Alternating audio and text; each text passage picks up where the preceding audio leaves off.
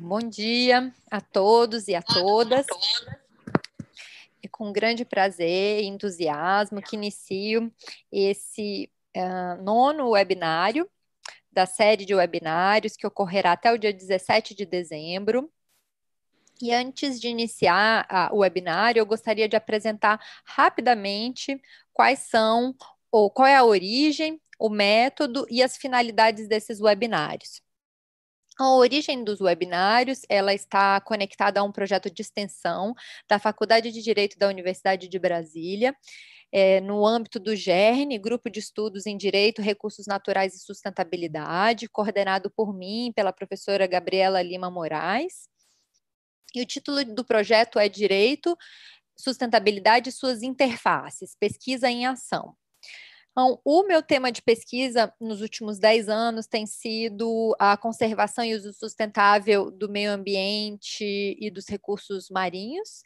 E o tema de pesquisa da professora Gabriela é, tem tem sido nos últimos anos né, o tema dos recursos hídricos, e a nossa ideia foi conectar é, esses webinários a essas duas temáticas, tentando buscar a interface entre os dois, entre recursos marinhos e recursos vivos, ou então trabalhar de modo independente essas duas áreas temáticas. Então, hoje, o tema do webinário está mais conectado ao tema da, dos recursos hídricos, e ele tratará da insuficiência de integração na gestão Nacional dos Recursos Hídricos Brasileiros como óbice estrutural ao desenvolvimento sustentável. Bom, a, a, a maioria dos, dos webinários é, tem conexão com projetos de pesquisa realizados no âmbito do GERN e é, esses projetos eles acabaram contribuindo com a formação de recursos humanos, de alunos de graduados, mestres, é, doutores.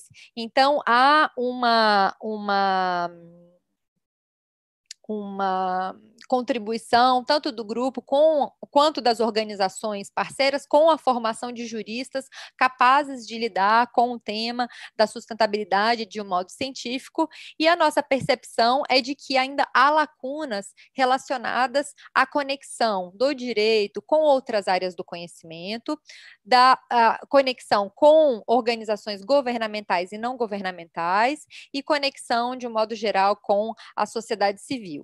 Então, o método desses webinários é exatamente tentar contribuir com essas lacunas e contribuir com a busca das interfaces entre a função do direito e a, a, a gestão sustentável dos recursos.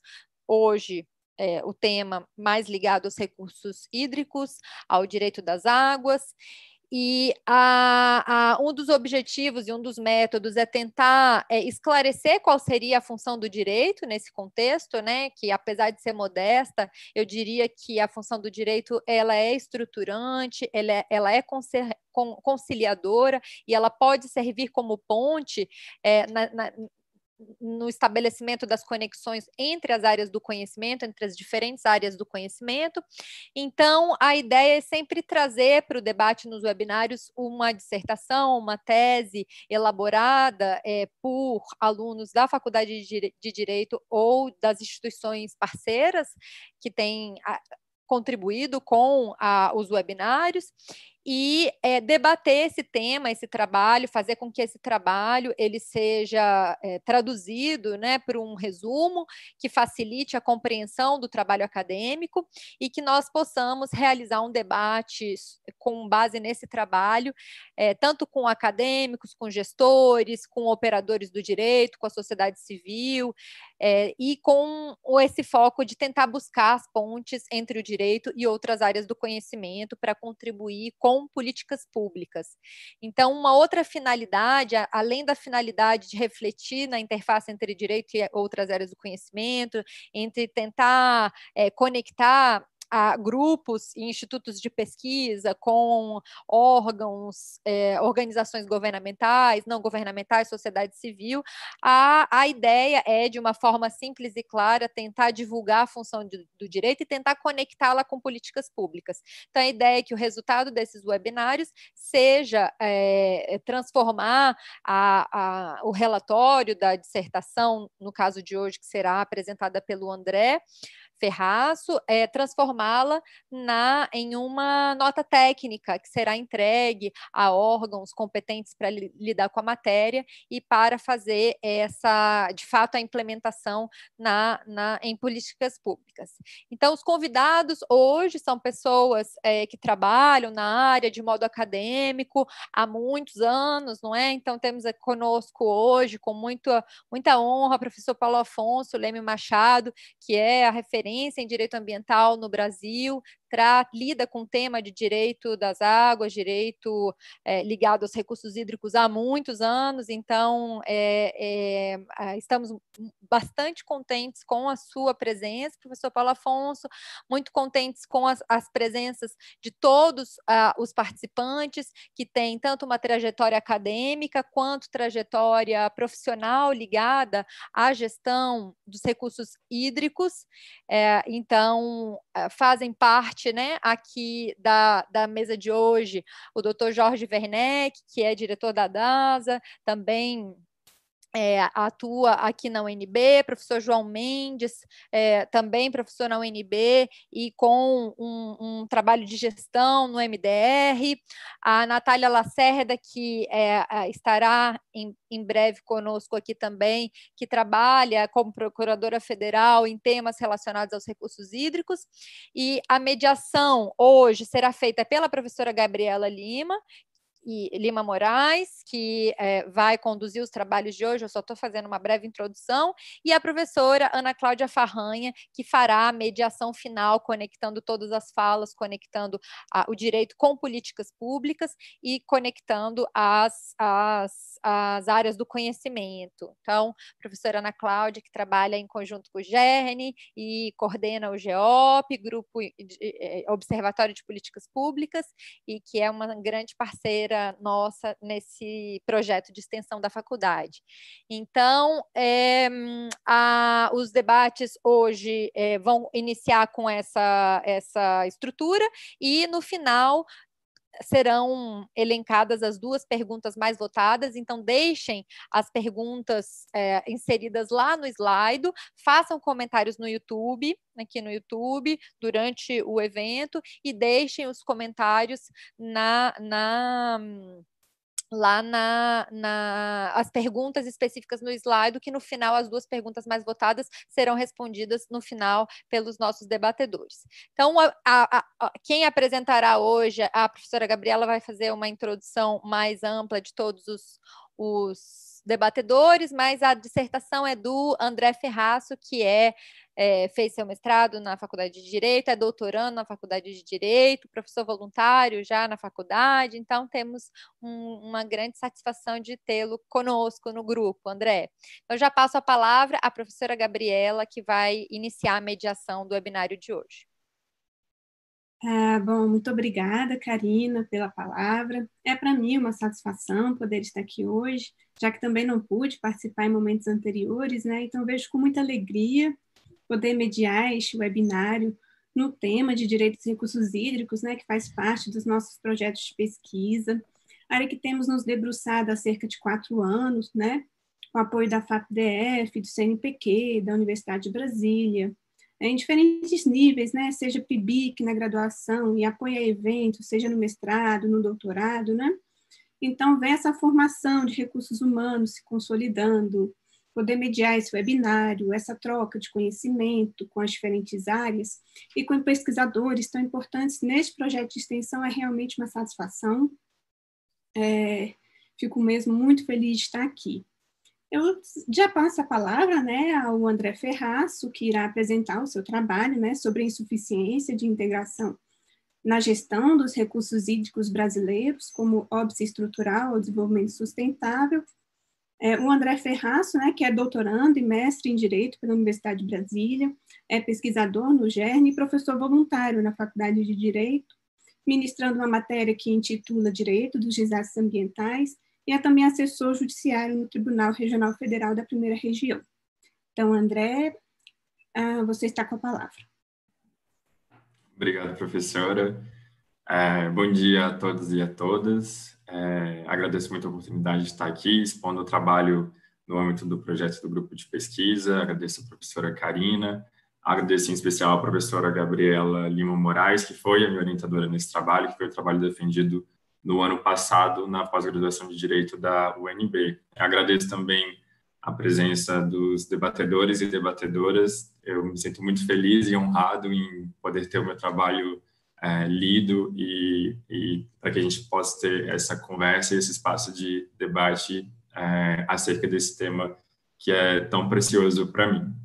Ah, entrando na pesquisa que se intitula Insuficiência de Integração na Gestão Nacional dos Recursos Hídricos é, Brasileiros como um óbice estrutural ao desenvolvimento sustentável, essa pesquisa ela parte de dois pressupostos teóricos normativos. Primeiro, de que a gestão dos recursos hídricos nacionais ela deve se pautar num objetivo de racionalização da gestão e na sua integração com a gestão ambiental, conforme a gente extrai da Política Nacional de Recursos Hídricos. O segundo pressuposto é de que o setor hídrico ele é central e estratégico para o desenvolvimento sustentável. Então, a aplicação do princípio da integração ambiental é uma condição para o alcance desse objetivo de desenvolvimento sustentável.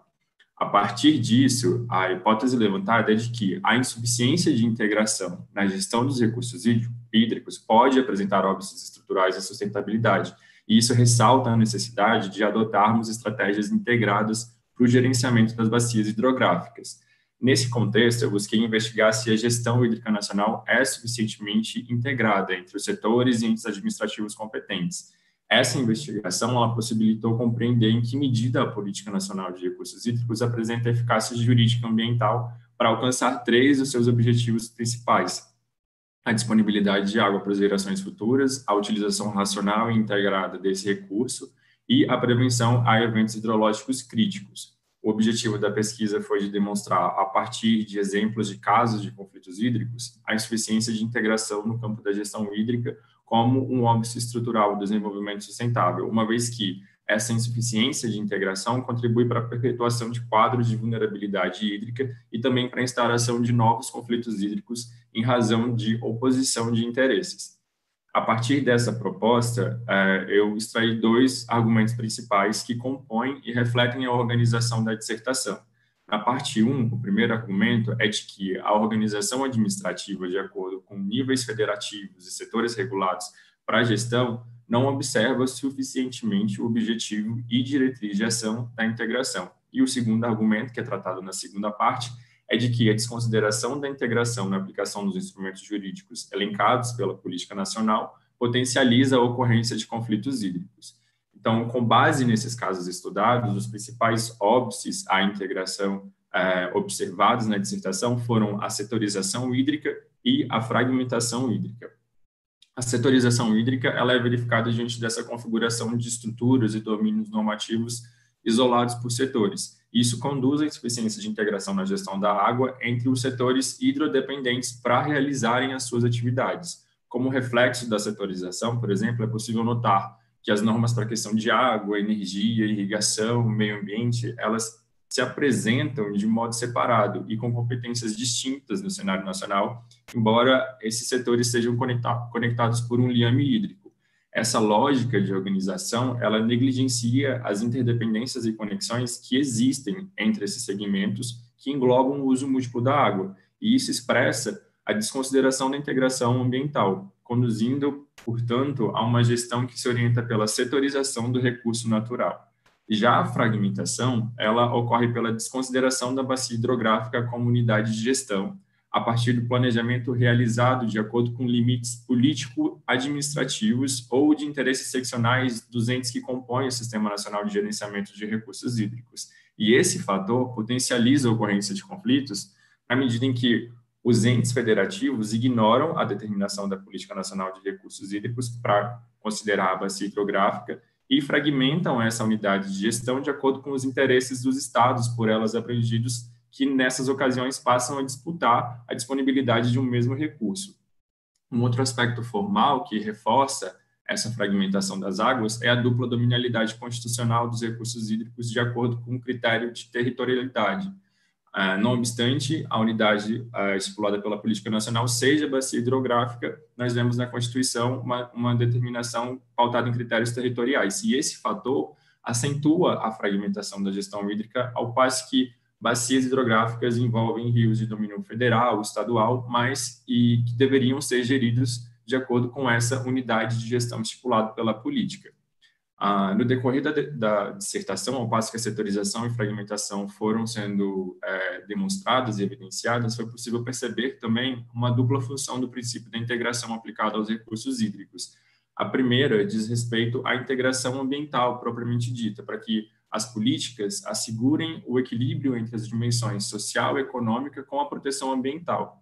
A segunda função, que decorre dessa primeira, diz respeito à integração institucional na execução das políticas hídricas do Brasil, que se voltam tanto para os setores responsáveis pela execução das atividades relacionadas aos recursos hídricos, quanto para os entes federativos competentes para gestão compartilhada. Na parte 1 da dissertação, no que tange à setorização, é possível apontar que a gestão da água ela requer um aprimoramento de uh, eficácia jurídica ambiental por meio da integração ambiental, pautando a percepção de que a gestão dos recursos hídricos repercute na gestão de outros setores e outros recursos naturais. A necessidade de integração nesse cenário, entanto, ela se figura inicialmente incompatível com a lógica de setorização administrativa, que é inerente ao princípio da, da especialização, que, por sua vez, conduz a gestão dos recursos hídricos nacionais a uma perspectiva linear, compartimentada, que tem grande disparidade com a forma como o recurso se manifesta no meio ambiente. No entanto, se a gente conseguir um, uma harmonia, um balanceamento entre a autonomia proporcionada pela especialização e uma abordagem integrada ou de base ecossistêmica proporcionada pela integração, a gente dá um passo muito importante em direção ao desenvolvimento sustentável, tendo-se em conta que, para alcançar o desenvolvimento sustentável, é necessário haver integração. Nesse cenário, a gente tem que se lembrar de que tanto a integração quanto a especialização não são finalidades em si. Elas constituem postulados que orientam ações e visam o equilíbrio dentro das suas propostas, sejam para garantir eficiência, simplificação burocrática ou para determinar essa necessária interconexão dos componentes ambientais, sociais, econômicos e ainda para articulação entre os atores com o objetivo de preservação ambiental. Desse modo, se a gente conseguir um diálogo entre o princípio da especialização e o princípio da integração, as chances de incompatibilidades capazes de gerar conflitos, elas se reduzem. Já quando entramos, então, na análise da fragmentação hídrica, o que se percebe é que o cenário de conflitos diante da sobreposição de, de fronteiras administrativas revela que, para aprimorar a eficácia da política nacional, é necessário compreender e respeitar a bacia hidrográfica como uma unidade de gestão. A integração institucional, visando a regularidade dos usos diante de uma relação compartilhada, compreende o dinamismo hídrico que uma região político-administrativa acarreta a outra. Dessa forma, a partir dessa integração, a gente consegue manifestações mais coesas dos poderes regionais em seu âmbito de autonomia administrativa para a alocação da água em diferentes níveis de gestão de acordo com as demandas dos usos múltiplos. Quando essa intersetorialidade e complexidade que são típicas das questões hídricas, elas não são consideradas na execução de uma política pública, muito difícil a gente vai conseguir garantir os objetivos dessa política. Na prática, as instituições brasileiras elas se apresentam sedimentadas em um modelo no qual o conhecimento sobre questões complexas ele passa a ser compartilhado em setores que se dividem em áreas especializadas distintas, ainda que essas áreas sejam interrelacionadas. E isso faz com, se, com, com que se prevaleça uma cultura estratificada, que dificulta a interação entre as áreas de especialidade em torno de um mesmo objeto. Já na segunda parte da dissertação, a análise dos casos possibilitou verificar reflexos da setorização e da fragmentação na aplicação dos instrumentos jurídicos de gestão da água.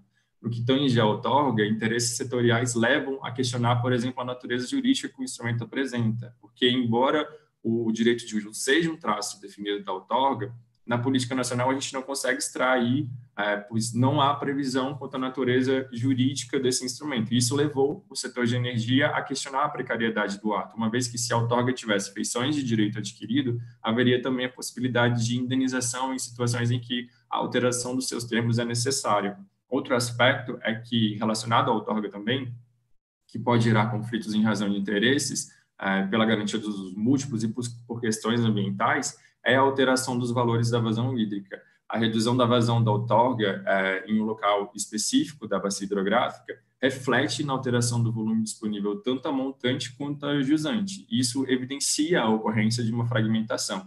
Além disso, essas alterações podem, podem gerar impactos ambientais indesejáveis, uma vez que é, influencia a vazão ecológica dos rios e pode trazer consequências que obstam a própria garantia dos usos múltiplos, quando não há uma integração entre esses atores que gerenciam os recursos hídricos com o órgão ambiental. Outro ponto de análise a respeito das falhas de implementação é, é justamente nos planos e comitês de bacia hidrográfica. E nesse ponto, em alguns casos, a ausência de regulação das prioridades pelos planos abre espaço para oposição de interesses, caracterizados, por exemplo, entre autoridades federais e a prioridade para a geração de energia hidrelétrica, em face dos estados e atores regionais, em, em razão da priorização para a agricultura irrigada. Outro fator é que, em um país com dimensões continentais como o Brasil, a instalação dos comitês e a aprovação dos planos de bacia não acontece de uma forma uniforme e nesse cenário, o que criou-se foi um artifício para a edição dos planos é, a partir de entidades ou órgãos gestores de recursos hídricos e, posteriormente, a aprovação pelos comitês a serem instalados. Contudo, essa contratação dos planos de bacia por órgãos gestores, ela esvazia a autonomia decisória dos comitês, assim como contraria a gestão compartilhada, descentralizada, participativa, que é uma grande proposta da Política Nacional de Recursos Hídricos.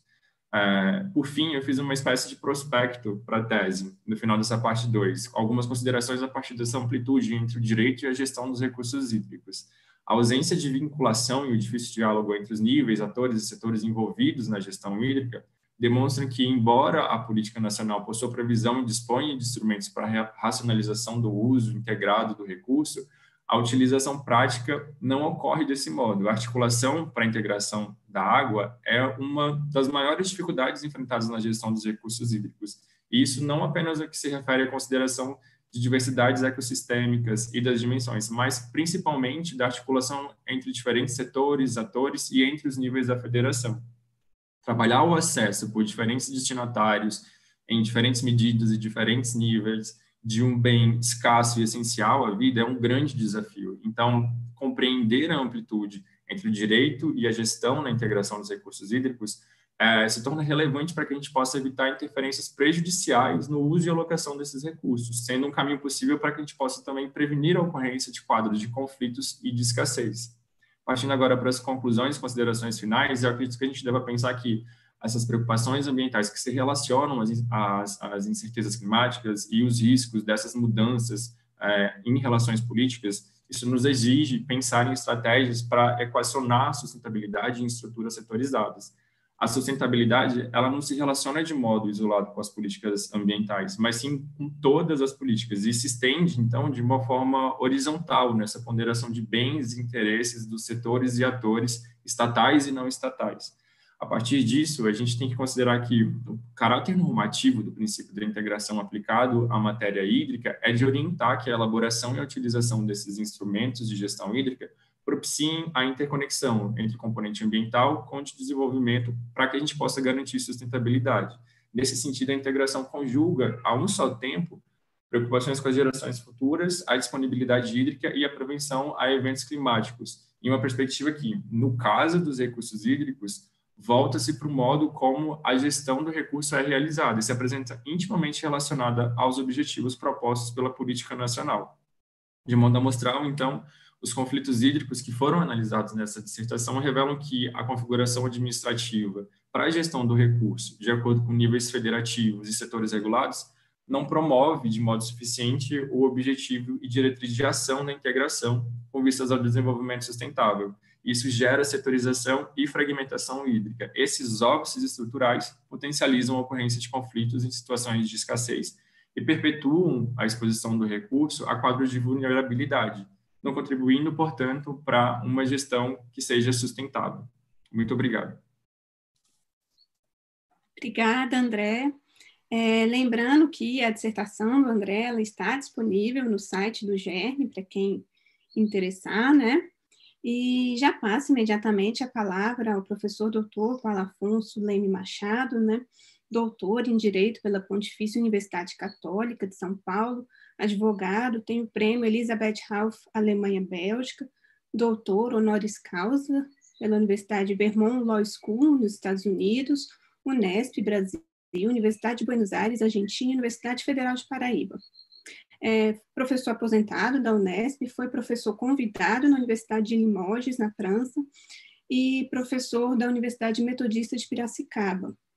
É mestre em Direito pela Universidade Robert Schumann, na, na França, em Estrasburgo, na França, né, e promotor, promotor de justiça aposentado.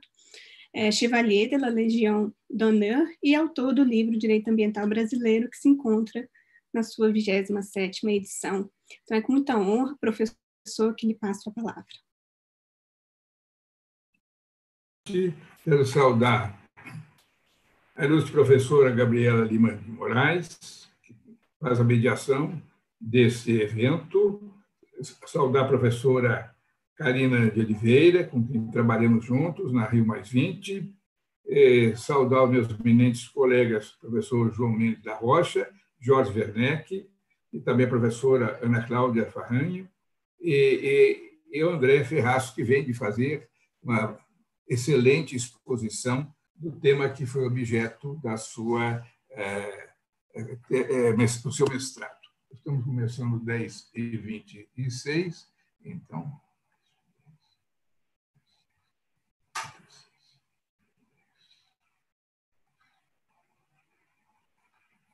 Muito bem. Fico muito feliz de estar trabalhando com vocês aqui de manhã, é, no dia do, do professor, no dia 15 de outubro.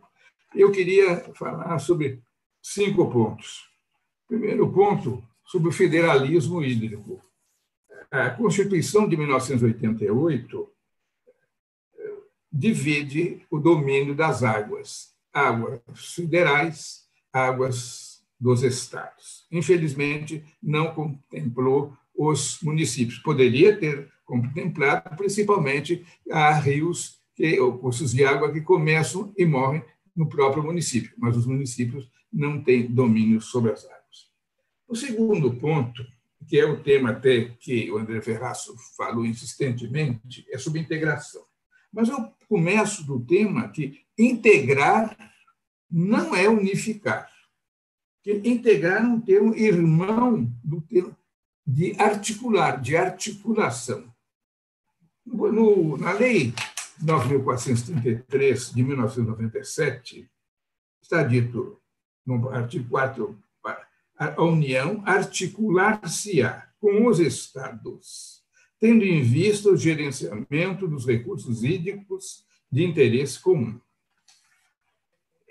Esse, o tema da, eh, de recursos hídricos, até como no trabalho do André, ele falou que recursos hídricos realmente não é igual à, à visão de águas, eu não vou debater, porque aqui realmente que interessa uma, uma fala mais profunda, mas é interessante ver, e vimos isso, eu tive a, a responsabilidade de integrar uma comissão de sete pessoas, que foi organizada pelo governo federal, e logo depois da edição da lei de 9.433, foi em janeiro, trabalhamos todo o ano de 1997, sugerindo ao governo algumas medidas, e, e trabalhamos, então, eh, num, com pessoas fora do governo e do governo federal.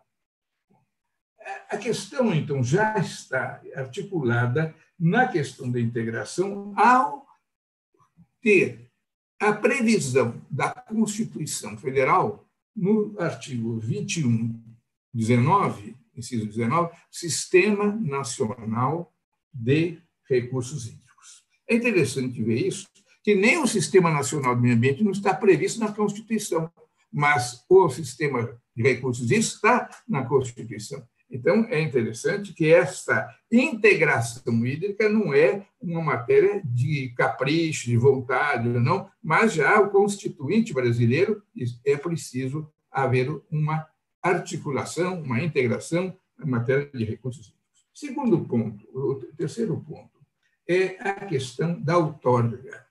A outorga, que é até um nome pomposo, né, que é uma autorização é, autorização para usar um recurso hídrico. Ela tem, no seu artigo 11, eh, três tópicos.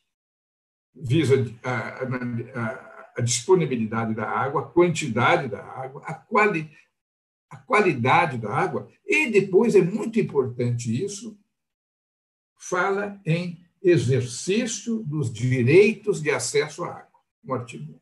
Então, tornar efetiva. É interessante que raramente uma lei usa isso. Tornar efetivo o exercício dos direitos de acesso.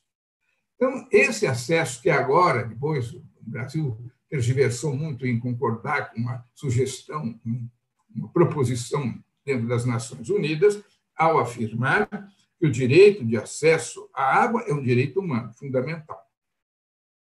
Aí não se trata de água bruta ou água potável, mas, é claro, há um evolver, uma evolução para que haja acesso à água potável, à água bebível, à água sem eh, patógenos. Bom, então, a outorga, como o André já falou, nesse sentido de que eh, ela não, ela não foi bem estruturada dentro da lei de 1997. Claro, vem a lei que criou a ANA em 1990 e fala em outros tipos de outorga. Outorga preventiva, outorga que vai reservar água para eh, energia elétrica, etc. Achei muito interessante no, na, na dissertação do André eh, esses três elementos, eh, as três finalidades primordiais da distribuição de recursos hídricos, mas já passo para a atuação das bacias hidrográficas. A atuação das bacias hidrográficas é, é muito importante a questão da bacia hidrográfica. Porque a bacia hidrográfica, hoje é tranquilo você falar em bacia hidrográfica, mas não era há, vamos dizer, 20, 25 anos. Tanto que, numa das primeiras reuniões do Conselho Nacional do Meio Ambiente, de que eu fiz parte, eu fui da primeira turma de conselheiros, de 1984 a 1986, falou uma, um dos conselheiros falou em bacia hidrográfica. E o representante do Itamaraty pediu para que não constasse em ata o termo de bacia hidrográfica. Porque, se vocês estudarem a, a, a estruturação da convenção da é, convenção sobre o direito relativo à utilização dos cursos de água internacionais para fins diversos da navegação, que saiu essa convenção das Nações Unidas, em 1997, que é esse meu livro aqui, que me dediquei por três anos da minha vida trabalhando sobre isso, vocês vão pasmem ver que os dois representantes do Brasil, que funcionaram na, na Comissão de Direito Internacional, na Comissão de Direito Internacional, foram contra a inclusão do, da bacia hidrográfica dentro do texto. E eles conseguiram minar a ideia, tanto que na, nessa comissão não tem a, a noção de bacia hidrográfica, tem de sistema unitário hídrico. Quer dizer, foi um, uma evolução difícil. Quer dizer, ela é difícil até hoje, mas ela é importante porque na noção de bacia hidrográfica é um sistema no artigo 1 inciso 5 a atuação do Sistema Nacional de Gerenciamento de Recursos Hídricos, portanto, sistema esse que é, foi estruturado pela Constituição vigente, Constituição de 1988, é através da bacia hidrográfica. Eu tenho dito muito que a gente esquece. A gente nasce numa bacia hidrográfica, a gente vive numa bacia hidrográfica e a gente morre dentro de uma bacia hidrográfica. Quer dizer, essa unidade territorial, entretanto, não é uma personalidade política. O bloco de pessoas jurídicas de direito público interno e externo, internacional, são os municípios, os estados, o Distrito Federal e a União. A bacia hidrográfica não, não está dentro disso. Mas, entretanto, a bacia hidrográfica precisa ter um conhecimento maior, mais profundo. A sua gestão é conjugada com uma bacia com a outra, ou bacias nacionais ou bacias internacionais, porque nós temos dois grandes rios, o Rio Amazonas, o eh, da Prata, quer dizer, então, o Paraná e depois a Bacia da Prata, que são internacionais. Agora, também é verdade que o Itamaraty, aquela, Itamaraty, naquela época, tinha receio dos problemas que nós tínhamos com a Argentina, os problemas, principalmente. Eu trouxe a Piracicaba no primeiro curso internacional de Direito Ambiental do Brasil, em 1979, um grande professor da Argentina, Guilherme Cano, que tinha sido diplomata da Argentina.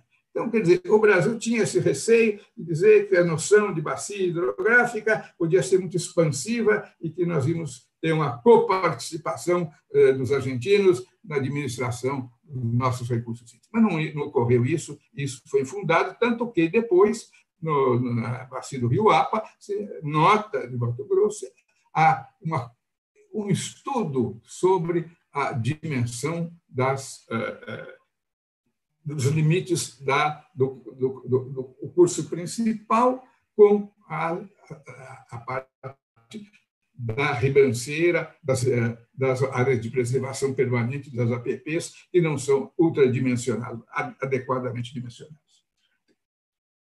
Eu caminho para é, dar ênfase à composição dos comitês de bacia hidrográfica, meu quinto ponto. A democracia hídrica. Isso foi, foi é um, uma lição magnífica que o legislador de 1997 nos, nos deixou. Porque, pelo artigo 39, parágrafo 1, é paritária a composição do Comitê de Bacia Hidrográfica. Metade governamental, metade da sociedade civil. E isso é uma luta grande, grande mesmo, porque foi graças, em São Paulo, pelo menos, o Ministério Público do Estado de São Paulo, na cidade de Barretos, por um até um modesto parecer que eu dei nesse caso, é, ele pediu a anulação da composição de um determinado comitê de bacia, a juíza, era uma juíza de direito da cidade, deu, anulou essa composição, por quê? Porque o poder público tinha dois terços da composição. Foi para a, o Tribunal de Justiça de São Paulo, e para um brilhante voto do desembargador José Renato Nalim, que chegou a presidente do tribunal, ele é, confirmou a sentença, no sentido de que faz parte da essência desse, da gestão desse recurso de uso comum do povo a democracia participativa. Então, caminhando para uma conclusão, eu vejo dizer, que é essencial que um grupo como este, magnificamente estruturado na Universidade de Brasília, que organiza esse evento, meus caros companheiros e companheiras, que possam trazer a magistratura para trabalhar nesse tema da. E o André trabalha no tribunal, é, conhecer mais os problemas de uma bacia hidrográfica, os problemas geopolíticos, os problemas geográficos, os problemas hidrológicos, porque nós já tivemos, e, está trabalhado isso na tese do André, a questão da transposição das bacias. Eu tive uh, um aluno meu que fez um mestrado especialmente trabalhando sobre transposição de bacias. Então, é uma matéria difícil, porque não está bem do conhecimento da magistratura e do, e do mundo jurídico em geral. E, então, para se saber é, nós não temos ainda um, uma, uma, um antecedente judiciário, um precedente, como tem a Argentina, que já teve dois, duas províncias que uh, disputaram e foram até a Suprema Corte Argentina, como nos Estados Unidos da América, que dois estados também disputaram o problema de quantidade de águas. Quer dizer, nós temos que ter uma preparação para que nós integremos respeitando o nosso federalismo nesse país continental e que a água seja realmente distribuída. No, no sistema de desenvolvimento sustentável, que tem, olha, a sociedade, de um lado, portanto, o emprego, de outro lado, a economia, mas com base no meio ambiente. Muito obrigado. Muito obrigada, professor Paulo Afonso. É sempre muito pontual, muito conciso, muito profundo também. Tenho certeza que são contribuições fundamentais, não só ao tema do André, mas ao nosso grupo de pesquisa. Fico realmente muito feliz e honrada em poder ouvi-lo. É, já passo a palavra, então, ao doutor Jorge Werneck, Uh, o Dr. Jorge é engenheiro agrícola e pesquisador, atualmente possui o cargo de diretor da Agência Reguladora de Águas, Energia e Saneamento Básico do Distrito Federal, a ADASA, desde 2017. além da formação de engenharia agrícola pela Universidade Federal de Viçosa, é, tem mestrado em irrigação e agroambientes, doutorado em tecnologia ambiental e recursos hídricos pela Universidade Brasil e é autor de cerca de 11 livros de recursos hídricos, entre eles A Gestão da Crise Hídrica de 2016 e 2018, com a experiência do Distrito Federal, entre outros inúmeros artigos científicos uh, na área de recursos hídricos. Então, muito obrigada, doutor Jorge, pela aceitação do convite e lhe passo imediatamente a palavra. Eu que agradeço, agradeço ao André e a todo o grupo é, pelo convite para participar desse, desse evento, enfim, desse painel. É, parabenizando já pela até coragem, né, de botar um trabalho já aprovado, já ela já tem seu mestrado lá defendido e colocar para debate, para discussão com, com, com, pessoas da área, com pessoas, enfim, até já fora da, da academia. Então isso é muito bacana. É, enfim, eu que também sou pesquisador, sou pesquisador da Embrapa, estou hoje como diretor da ADASA, depois de quase 20 anos atuando na, na área de recursos hídricos. Bom, é, em vez de começar respondendo as perguntas que vocês nos fizeram lá na, na, na preparação do evento, eu vou começar contando alguns casos sobre gestão de recursos hídricos é, no Brasil. A primeira coisa que, que eu acho que o André até já me ouviu falando isso em outros webinars é as coisas são diferentes. E aí eu me apego um pouco também à, fala do Paulo Afonso, da excelente fala que ele teve, e sua fala também foi ótima, André, a sua explicação é, sobre o seu trabalho. É, a Política Nacional de Recursos Hídricos é uma, regida por uma lei, a Política Nacional de Meio Ambiente é outra coisa, a, o, a política de saneamento é outra coisa, a política de uso e ocupação do solo é outra coisa, e é, também é de qualidade de água para consumo humano, também é outra coisa. Com atores diferentes, com sistemas diferentes, já foi citado aqui o, o, o Sistema Nacional de Gerenciamento de Recursos Hídricos, o SINGRE, é, também tem o, o CISNAMA, e por aí vai. Então, são coisas distintas, os atores, inclusive, são diferentes. Então, não dá para querer, pelo fato da gestão de recursos hídricos ser descentralizada e participativa, e por, pelo fato da gente fazer um plano é, com participação da comunidade, com participação da sociedade, que todos os problemas que acontecem na bacia hidrográfica, cheios de cunho ambiental, político, jurídico, sejam resolvidos pelo plano de bacia, sejam resolvidos pelo sistema de gerenciamento de recursos hídricos. A gente tem os instrumentos muito bem definidos na lei.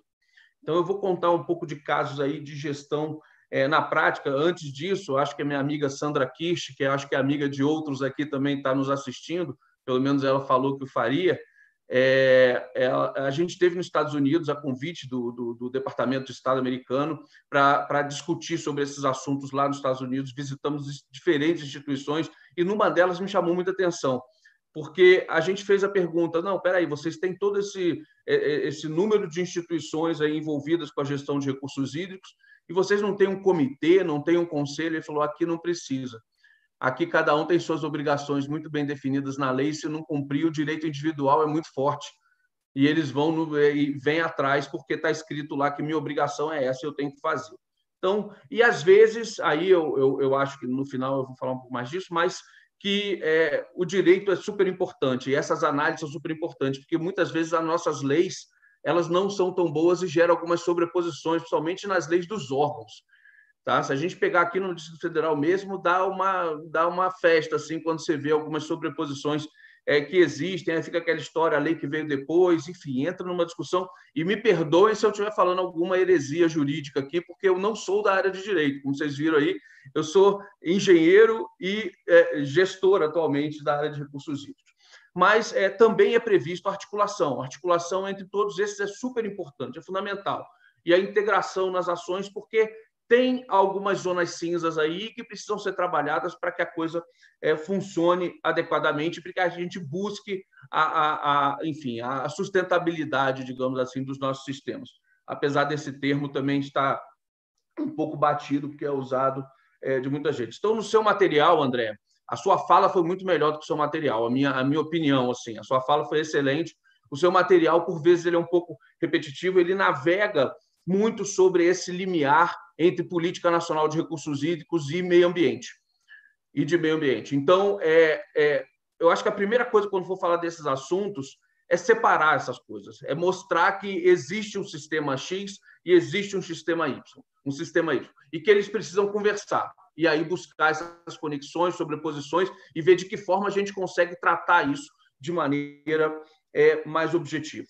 A Política Nacional de Recursos Hídricos, lei super moderna, ela foi considerada moderna, ela é super interessante. O doutor Paulo Afonso já trouxe alguns pontos aí é, é, interessantes, como a gestão descentralizada e participativa, a água como bem finito, dotado de valor econômico, que depois deu subsídio à cobrança pelo uso da água e alguns outros tipos de incentivo. Então, traz aí o princípio da participação, traz também o princípio da informação, quando traz um dos instrumentos do sistema de informações é, sobre recursos hídricos, reforça o fato dela ser é, um bem público, cria comitê de bacia, cobrança, é, cria é, é dentro do comitê de bacia, é, favorece essa, essa gestão descentralizada e participativa, muitas vezes difícil de ser compreendida pelo Estado e pelos governos, tá? Então existe essa, essa, essa dificuldade muitas vezes. É, nós temos a nossa jabuticaba é, do Brasil, que é essa dupla dominalidade, que obviamente exige, mais uma vez, é, algum trabalho para lidar com isso. É, temos subbacias dentro de bacias, temos comitês de subbacias dentro de comitês de bacias, e às vezes são vários subcomitês dentro de um comitê só. Temos estados envolvidos, temos setores envolvidos. A lei de recursos hídricos ela tem a mesma, a mesma coisa que, para mim, é linda e bonita e, e moderna, que é a gestão, enfim, é essa necessidade de articulação e integração. Isso não é fácil de se conseguir. Isso não se consegue da noite para o dia. Tá? Mas está previsto na lei. Eu acho que a lei traz isso. E aí, enfim, agora eu vou contar alguns casos aqui e vocês vão controlando meu tempo, porque senão eu conto muita história. É, gestão da crise hídrica aqui no Distrito Federal, né? É, o que, que o que, que a gente fez como a DASA? E eu, eu fui chamado, eu sou eu, eu, estou na DASA por causa da crise hídrica, por eu ser uma pessoa de dentro do sistema há 20 anos trabalhando com isso, é, dentro do sistema do Distrito Federal, fui presidente do comitê de bacia por muitos anos e por aí vai. Então, a, a, o que, que a DASA fez? A DASA, como órgão gestor de recursos hídricos, chamou os principais usuários que foram a CAESB, a Companhia de Saneamento, pela parte do, do uso urbano, uso para abastecimento humano, é, SEAGRE e Emater, tá? que, que representando aí o uso para agricultura, porque esse era o nosso grande conflito aqui dentro do Distrito Federal. Tá? Energia menos é mais a bacia do, do, do Lago Paranoá, que a gente também trata disso.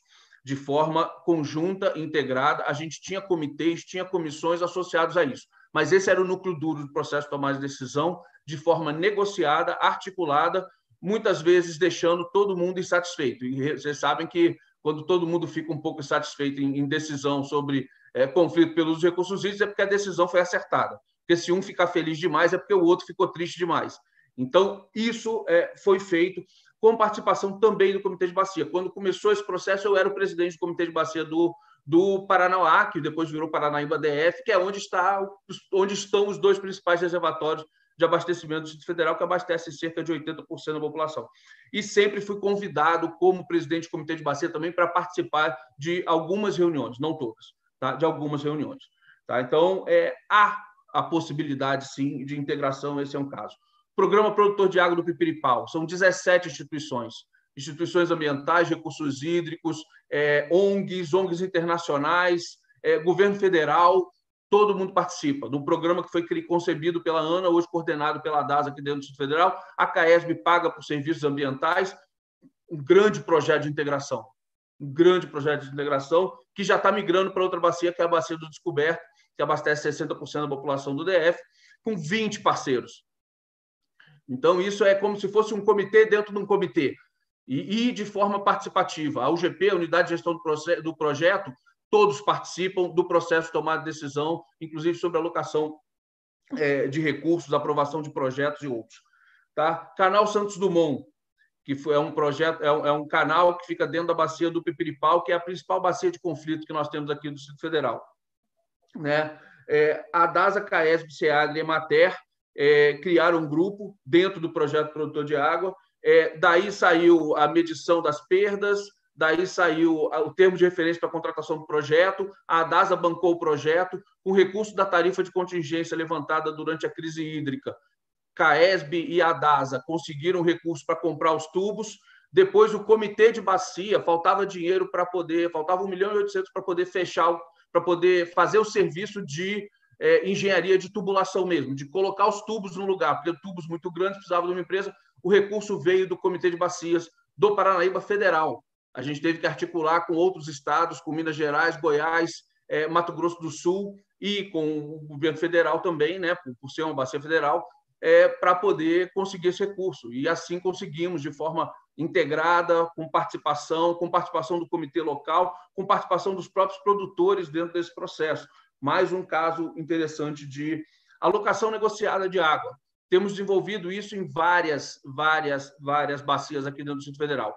Quando a gente começa a perceber que vai dar problema, a gente já começa antecipadamente o um processo de alocação negociada e negociada de fato, com a nossa mediação. Tem reunião que a gente nem participa, deixa só os, os produtores com a CAESB ou os produtores entre si, dependendo do caso da bacia. Tá? Mais uma vez, gestão integrada de recursos hídricos. Delegação de outorga. A Ana delega outorga no Distrito Federal para a DASA, porque ela confia na DASA para exercer isso. Isso é uma forma também interessante de integração. E ela acompanha principalmente naquilo que é feito dentro dos rios é, federais.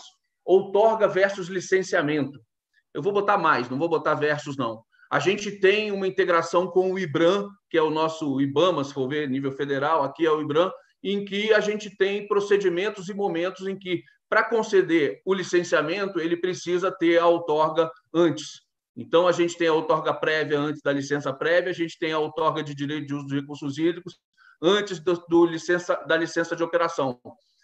Então, tudo isso é coordenado, integrado, para que a coisa funcione. Quando eles vão a campo e encontram algum problema de outorga, comunica a DASA. Quando a DASA vê algum problema lá relacionado ao meio ambiente, comunica ao IBRAM. Por vezes a gente trabalha junto. Se for um caso que tem outorga, o cara tem outorga para lançamento de uma carga X e está lançando 2X, a DASA vai lá e vai dar uma, uma multa ou vai fazer algum tipo de recomendação em relação à outorga. Ao dano ambiental, quem vai fazer não é a DASA. Quem vai fazer é o órgão ambiental. Então, tudo isso tem que ser muito bem especificado, senão acaba com o cara tomar multa duas vezes pela mesma coisa, assim, pelo mesmo motivo. Não, não é o, o interesse também. É, planos. É, tinha um outro caso aqui, mas eu vou pular. Planos, que eu acho que meu tempo já deve estar até acabando. Nós tínhamos o plano de gerenciamento integrado de recursos hídricos, que foi feito em parte, como você comentou. Claro, uma grande participação da ADASA na elaboração do nosso plano estadual de recursos hídricos, é, mas isso passou pelo Conselho. Tanto passou pelo Conselho e eu estava na outra ponta, eu estava lá como Embrapa dentro do Conselho nessa época. E nós reprovamos o plano. Reprovamos o plano e quatro anos depois teve toda uma reformulação, reestudo, não sei o quê. A CAESB também participou muito dessa análise, porque os grupos técnicos para analisar um plano né, com grande base técnica, né, mas é, lá na frente isso foi aprovado. E agora nós estamos refazendo os planos é, do Distrito Federal por bacia hidrográfica, de maneira muito mais detalhada, objetiva, com os projetos muito mais claros do que, do que eram anteriormente. A gente está evoluindo muito nisso. E também cabe dizer que nós criamos um módulo específico do zoneamento ecológico econômico para recursos hídricos aqui dentro do Distrito Federal, né? E aí eu também fico feliz por ter participado disso ativamente. A ideia até foi nossa, que eu estava num grupo lá que não discutia nada sobre água. Falei, cara, quais são as restrições hídricas dessas bacias? Ninguém vai dizer para quem vai tomar a decisão depois sobre o plano diretor de ordenamento territorial que não pode mais botar gente dentro dessa bacia, ou se botar gente dentro dessa bacia, vai ter que buscar água em outro lugar. Ou então vai ter que jogar o esgoto que é produzido aqui dentro em outro lugar. Então, a gente tem buscado, sim, essa, essa integração, ela é possível. A gente está tá trabalhando hoje junto com o pessoal do PDOT, em parceria. A gente já fez um relatório específico dentro do ZE. A gente está colocando tudo isso dentro do Sistema de Informações de Recursos Hídricos do Distrito Federal.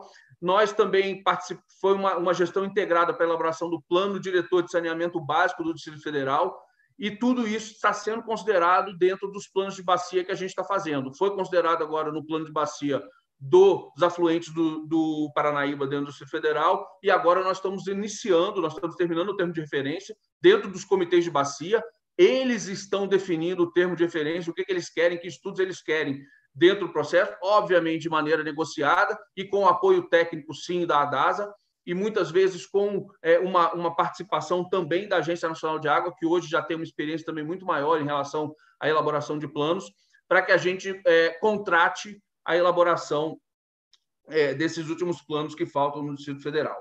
Tá? Nós estamos implementando cobrança e para que isso estruture a agência também. E a gente, o nosso interesse é que o sistema ele funcione por inteiro. A gente quer, hoje, quem exerce o papel de agência de bacia para os comitês, e eu digo isso com alegria, porque a gente criou um, um, uma área dentro da DASA para fazer isso, porque na minha época de presidente não tinha isso e a gente tinha que dividir o tempo de um monte de gente é, de forma voluntária para que a coisa funcionasse, e muitas vezes é, com, com, com pouca dedicação, diante dos desafios que, que, que, existem no âmbito do comitê. Hoje existe uma área específica para dar esse apoio, mas não é isso que a gente quer. O que a gente quer é a independência dos comitês de bacia. A gente quer que o comitê de bacia tenha a sua própria agência, que ele tenha gerência total sobre é, o, o, seu sistema e suas decisões, que foi assim que foi previsto na lei. Então, é, o que eu, diante disso tudo, o que eu quero dizer, bom, primeiro, é, a sua tese partiu da conclusão. Você pega o título da sua tese, sua, o título da sua tese é a conclusão da sua tese. E eu, como engenheiro cartesiano, pragmático, é, geralmente a gente coloca o objetivo. O título é, é, é, o menor resumo do objetivo da sua tese. E você já diz lá que a coisa está tá, tá, tá, não está andando direito. Então, é aquilo lá é meio que a, a conclusão do seu trabalho. Você começa por aí. Isso, para mim, é, eu acho que foi, não foi tão bacana para você ao longo do desenvolvimento do seu trabalho, porque você puxou isso o tempo inteiro e acabou ficando em algumas partes repetitivas, diferente da sua apresentação agora, que você criou uma linha de raciocínio e foi nela o tempo inteiro. Achei a apresentação agora é, é, sensacional, muito boa. Mas é, o que, que a gente espera do direito como gestores? Primeiro, que é, nos dê segurança, nos dê segurança para fazer tudo isso né? Porque é difícil, a gente tem que cortar o torga, a gente tem que diminuir, a gente tem que fazer a alocação negociada, é isso. A gente vai lá e fala, ó, meu amigo, tinha um copo de água para uma pessoa, agora tem um copo de água para 10 pessoas. Então, como é que a gente vai distribuir isso aí? E aí, enfim, é, é, não, não é uma posição fácil. Então, a gente precisa realmente de segurança, a gente precisa ter muito bem definidos os papéis, é, e aí o direito, eu acho que tem um, um, um papel importante, de corrigir e de ajustar muitas vezes as coisas que vêm é, do legislativo, tá? para dar um, um, um, ajuste nisso, e que é, ele também serve, ele é muito importante para controlar os excessos, controlar os excessos e fazer com que a coisa funcione.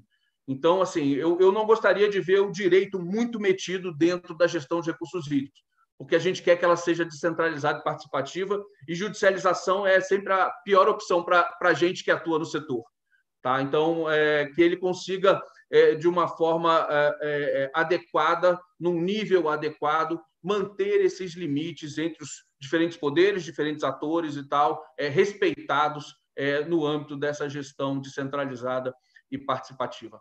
Bom, eu não sei se eu passei do tempo, não consegui controlar direito, mas é, essa é contribuição. A gente fica à disposição para é, os debates que vierem aí, que decorrerem dessa, dessa fala. Mas parabéns mais uma vez por colocar à, disposição né, e a se dispor a fazer isso com o trabalho é, já aprovado. Tá? Os comentários são sempre é, impessoais, mas no sentido de ajudar no debate, na discussão sobre o tema.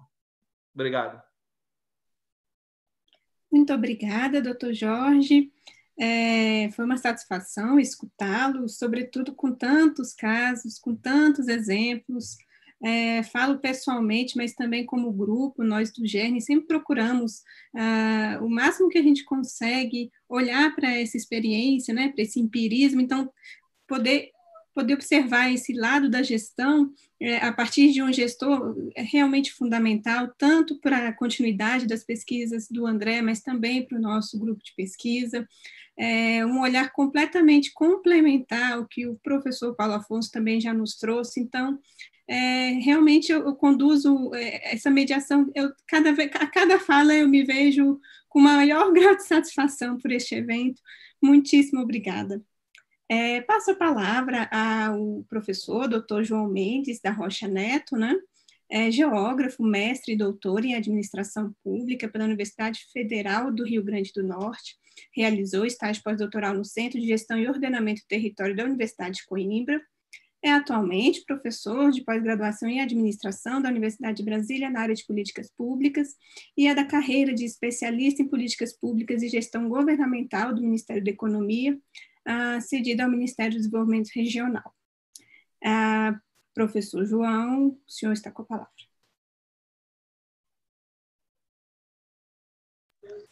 Bom dia, é, me escutam bem?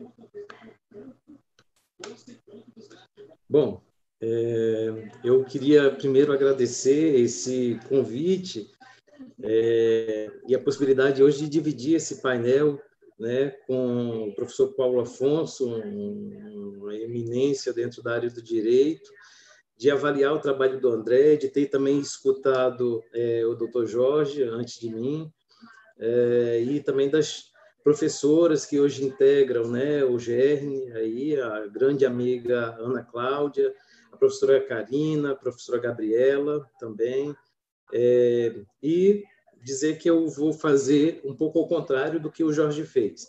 Primeiro eu vou aquele nosso roteiro, depois é, acho que dá para ilustrar né, ao longo da, da, nossa fala com alguns casos também vivenciados, né? Então, primeiro assim, eu queria destacar que eu sou um, um corpo estranho ao campo do direito, né? É, eu vou fazer, então, portanto, a minha fala a partir dos lugares que eu ocupo, tanto acadêmico como profissional, é, como vocês puderam ver, a minha formação acadêmica, eu digo sempre, é um pouco bagunçada, né? Eu digo que eu sou geógrafo pelas pontas e no miolo eu sou administrador público, né? E, portanto, eu vou fazer uma, uma fala que vai tangenciar o direito, mas eu não vou, eu não me sinto em condições de aprofundar, né? É, nessas questões, mas vou é, procurar fazer as pontes aí entre as duas, meus dois campos do conhecimento, é, que é política pública e geografia, né? É, então, assim, é, em relação ao texto, André, eu, eu para mim, né, na minha opinião, seu texto é bem fluido e as dificuldades que eu tive, eu acho que são muito mais uma limitação minha, né, do que da sua forma de redigir, tá? É, ah, eu acho que, na realidade, do ponto do, do, da linguagem jurídica, né, nós, servidores públicos, eu digo sempre, né, depois de tanto tempo, eu acho que todo servidor público, qualquer que seja a formação dele, com, com o passar do tempo e com as funções que ocupa, ele acaba virando economista e advogado também, né?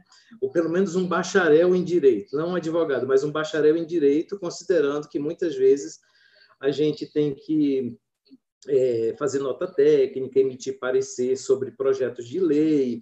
Claro que a gente olha é, a questão do mérito, né? mas a gente, por vezes, tem que é, também olhar né, a, se há algum tipo de conflito com outras legislações, etc., etc. A gente também acaba se acostumando né, com a redação é, legislativa, porque muitas vezes a gente propõe, né, ajuda a autogestão dos ministérios a fazer propostas, somos levados, às vezes, a participar de audiências públicas na Câmara dos Deputados, no, no Congresso Nacional de forma geral, às vezes para discutir é, proposições. Né?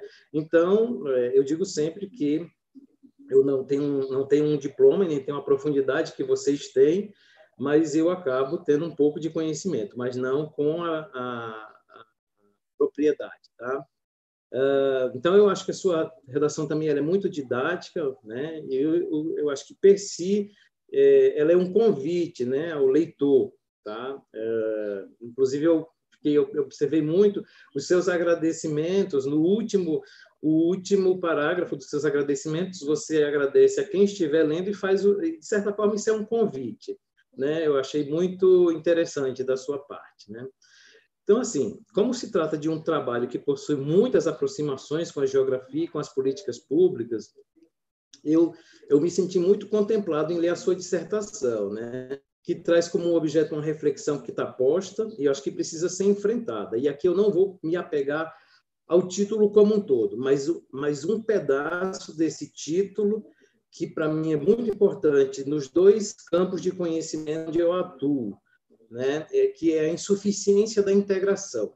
Né? É, não, não desmerecendo o restante, mas eu acho que aí você levanta um grande e profundo problema que hoje é discutido tanto nas políticas públicas como também na questão da na geografia. E acho que essa é somente uma das insuficiências que a gente tem. E eu tenho defendido que a maior lacuna que existe hoje, é, que não tem sido objeto de atenção dos governos, né, é a insuficiência de gestão, que eu vou falar um pouco mais adiante. Né? Como eu disse, eu sou há 23 anos da carreira, é, até bem pouco tempo ocupava o cargo de secretário adjunto no Ministério do Desenvolvimento Regional, tive na ENAP durante algum tempo, e um, uma discussão que eu, eu bato, bato, bato e não canso de bater, e não vou cansar, é que a gente tem um problema de insuficiência de gestão, que é, tem um, uma escala de gradação, é, tanto temática como também do ponto de vista federativa, sobretudo quando a gente olha localização de municípios e porte de municípios também. Então, é muito fácil se desenhar uma política nacional é, que trata né, de relações é, é, interfederativas, uh, quando a gente não está preocupado, e eu falo a gente, governo federal, né, o governo central, em desenvolver uma política de capacitação para a gestão dessa dita política setorial. Então, eu sou um crítico muito feroz disso dentro do governo federal. Hoje eu já encontro gente que advoga junto comigo a, importância disso, mas acho que boa parte do governo federal não é sensível a isso. Então, eu disse tudo isso né, para falar que a insuficiência da integração, eu acho que é um resultado da insuficiência de gestão. Né? É, um outro ponto também que vocês esperem que a gente faça uma reflexão é se existem conexões né, entre o direito e a área né, de conhecimento. E como eu já destaquei, as minhas são duas, então eu acho que totalmente a sua, a sua dissertação se aproxima. Né? Primeiro que dentro da, da o recorte da bacia é uma intencionalidade da política pública, é claro que ela olhando do ponto de vista e, e, e, colocando dentro da linguagem geográfica, né? Ela é uma unidade de análise, tá? Uma bacia hidrográfica é uma unidade de análise por pela, pela, pela, pela característica sistêmica que ela tem, né? É, e a legislação também, né? Ela, a, a, essa intencionalidade é, ajuda a legislação a, a, ter esse recorte, né? Então a incidência da legislação e da política sobre o território, né? É, quando, quando a gente fala de bacia hidrográfica, isso fica muito claro dessa incidência dupla, em que o recorte é um, é um, é um fato dado e que a política pública se apropria desse fato para facilitar a gestão desse território, né? Então, assim, o território né, é uma das cinco grandes categorias de análise da geografia, a gente tem outras, outras quatro aí, eu acho que é, esse termo você utilizou em diversas passagens da sua dissertação, né? O território eu coloquei naquele localizar e contar e eu vi que você usa, né? Outro conceito que é seminal para nós da geografia região, nesse você deu um passeio, né? Utilizando é, para definir especificidades ou quando desejava endereçar acontecimentos, quando você relatava crise hídrica, coisas desse tipo. Então, você usou até a região é, bem mais do que até o território.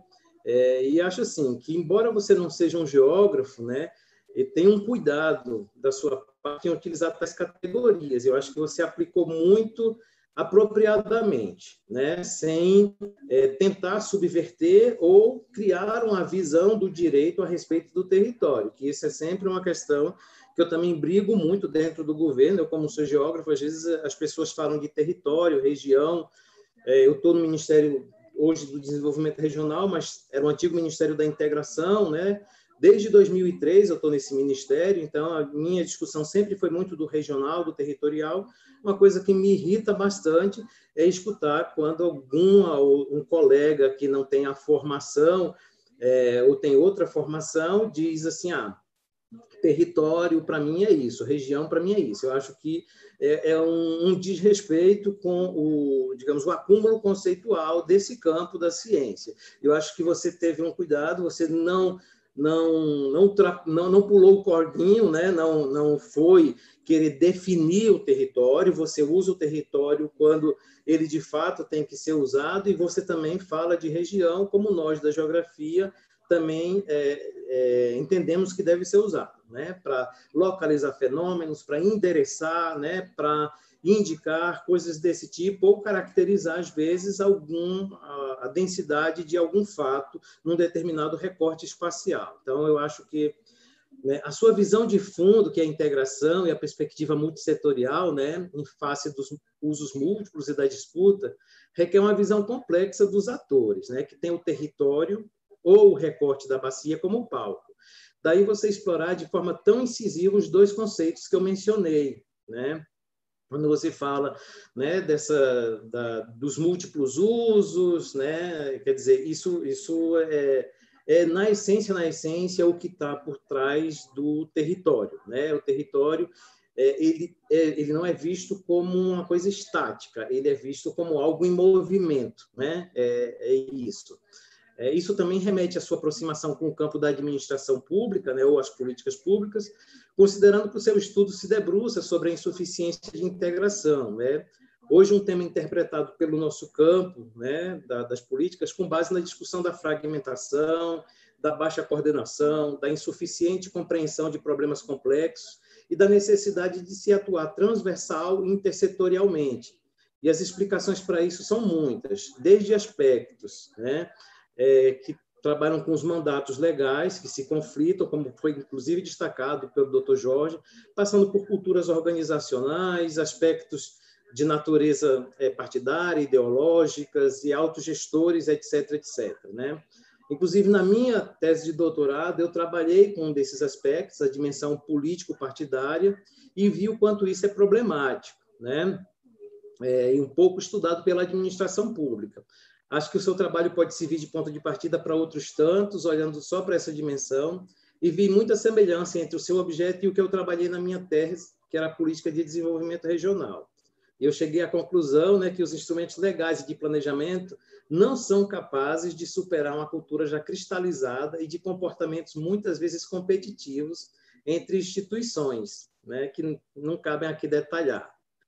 É, bom, já encaminhando aqui para o fim, que eu estou vendo que eu já estourei, que eu coloquei um temporizador aqui, né? É, eu entendo que o trabalho pode ajudar aos diversos campos do conhecimento, mas eu acho que na geografia o seu trabalho deixa um bom debate sobre a sustentabilidade como resultante da integração e, portanto, da integralidade que é tão cara a esse campo do conhecimento quando discute o território como palco das políticas públicas e da política, para o campo das políticas, eu penso que o trabalho reforça, por intermédio da crítica, esse grupo de acadêmicos que persistem em tentar demonstrar a importância da integração entre as políticas públicas e um processo dialogado de implementação, mas que ainda vai precisar de muita teimosia, apesar das evidências dos preju prejuízos já demonstrados, inclusive no seu trabalho. Quando você pergunta também qual a interface né, e a propositura de políticas públicas, eu acho que não existe uma proposta de política pública no seu trabalho, mas uma reflexão sobre uma visão setorial e isolacionista, que é uma marca da nossa administração pública, e uma cultura de difícil superação, que você denomina aqui de insuficiência da integração. E aqui eu vou só, para arrematar e encerrar minha fala, falar da tal insuficiência de gestão. Né? Eu não creio que a gente secundarizar a questão da formação para a gestão, eh, se isso pode nos levar é, Enquanto a gente negligenciar isso, a gente vai ter muita dificuldade em avançar nas demais insuficiências, né? O seu trabalho discute a dificuldade de integração, mas na realidade ele chama atenção para a própria dificuldade que os atores, é, os múltiplos, né, que estão gravitando em torno de, da, da, questão do, dos recursos hídricos, é, eles interpretam os dispositivos da legislação que impõem essa integração, né? A integração hoje ainda é muito intuitiva e superficial, e os meios formais no âmbito da gestão são muito tímidos, não se reduzem a reuniões ou eventos, não temos instrumentos formais de pactuação, né? Nós temos os dispositivos nas leis, mas há uma dificuldade, até os planos, muitas vezes, são intenções sistematizadas, mas muitas vezes com pouca atenção à governança. E quando existe, isso é só um desenho formal estanque. E governança é algo que é, é muito mais do que isso, né? A gente também não tem uma cultura de analisar os problemas complexos em políticas públicas e ver o que cada unidade de governo tem para pôr ali. Olhando especificamente para os aspectos de gestão, das capacidades técnicas, financeiras, gerenciais, institucionais, e quando estamos falando de uma política, como aquela que foi objeto da sua pesquisa, né? Então, a gente está falando, na realidade, de uma complexa integração horizontal, onde existem disputas, mas o que é mais dramático, eu acho que é a integração vertical, pois estamos falando de um corpus federativo bastante heterogêneo. E essas insuficiências de gestão vão acabar por penalizar os menores e os mais pobres municípios do país, como eu falei. Né? E aí, talvez, o maior problema dessa insuficiência se manifesta na implementação que é cotidiana. Tradicionalmente tem se discutido a necessidade de políticas no modelo bottom-up, né, pautadas pela participação, e se fez muito disso ao longo das duas últimas décadas, mas, mas na gestão ainda se perpetua um modelo top-down, em função dessas insuficiências que abrem espaço para a atuação do governo central em face dos déficits encontrados. Né? E aí, assim, acho que aonde é que poderia a gente ter um salto? É, vou fechar aqui com a, a, minha área de atuação. Nós temos hoje, dentro do Ministério de, do Desenvolvimento Regional, o mandato para construir a política de, de ordenamento do território.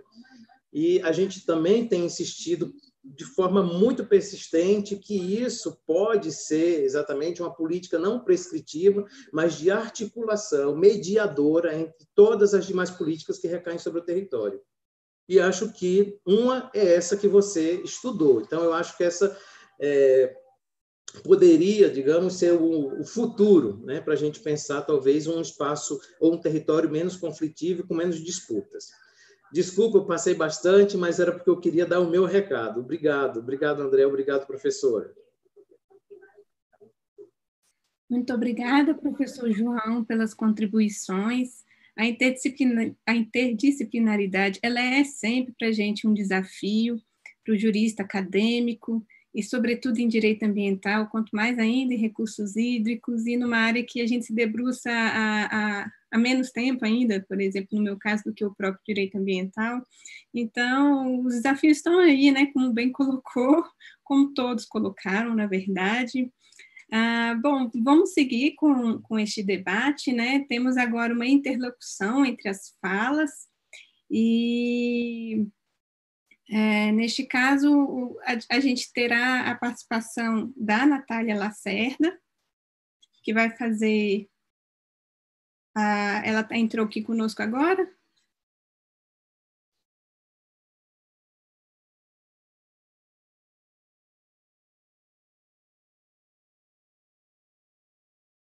Bom, é, para a gente poder dar continuidade, então, vamos fazer uma inversão é, e, e, que vai ser de toda forma complementar. Teremos a participação da professora Ana Cláudia Farranha, que poderá fazer uma, um raciocínio de conexão entre as falas, pelo lado da política pública, né?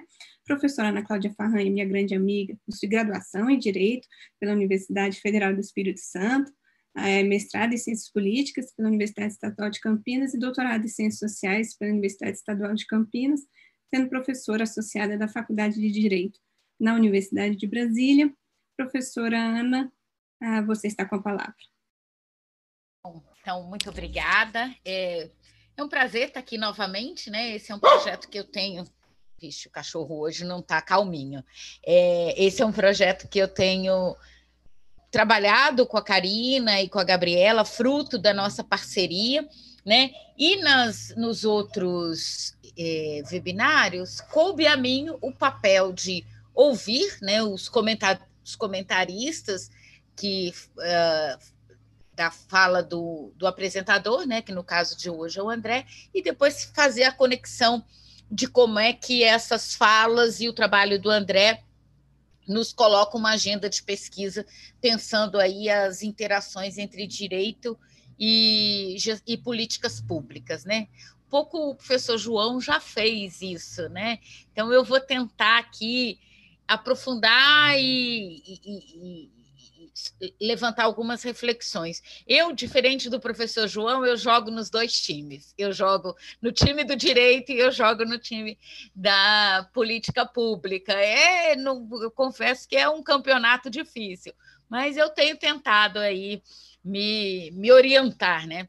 Mas, André, veja, é, primeiro parabenizar pelo seu trabalho, é um trabalho de muito fôlego, né? um trabalho de mestrado, que ele certamente aponta dimensões importantes para novos estudos, e você está no doutorado, né? acho que a, a grande demonstração está nisso.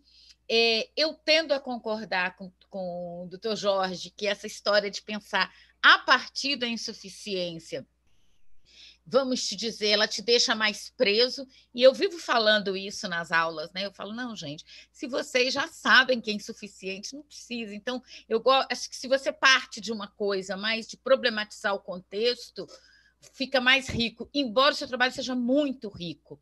Né, para pensar.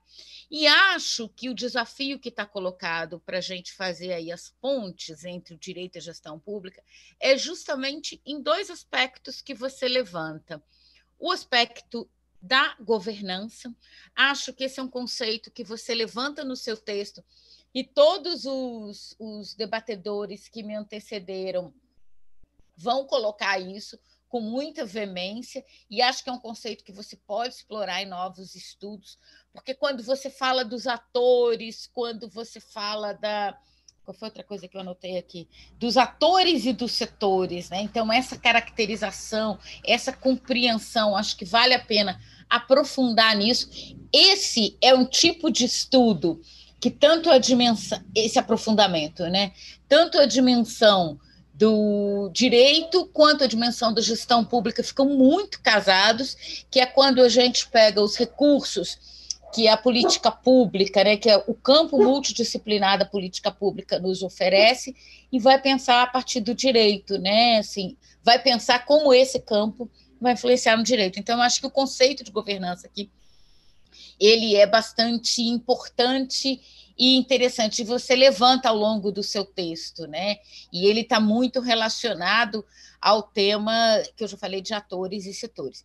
E tem um outro aspecto, que é seria o aspecto da nossa aula hoje, é o aspecto de pensar os instrumentos. Acho que aqui, vamos dizer, a, a, a junção, né, ou a interface entre direito e política pública está muito colocado. Eu costumo dizer que o tema dos instrumentos, ele talvez seja o tema muito caro né, na, nessa interface entre gestão e política pública.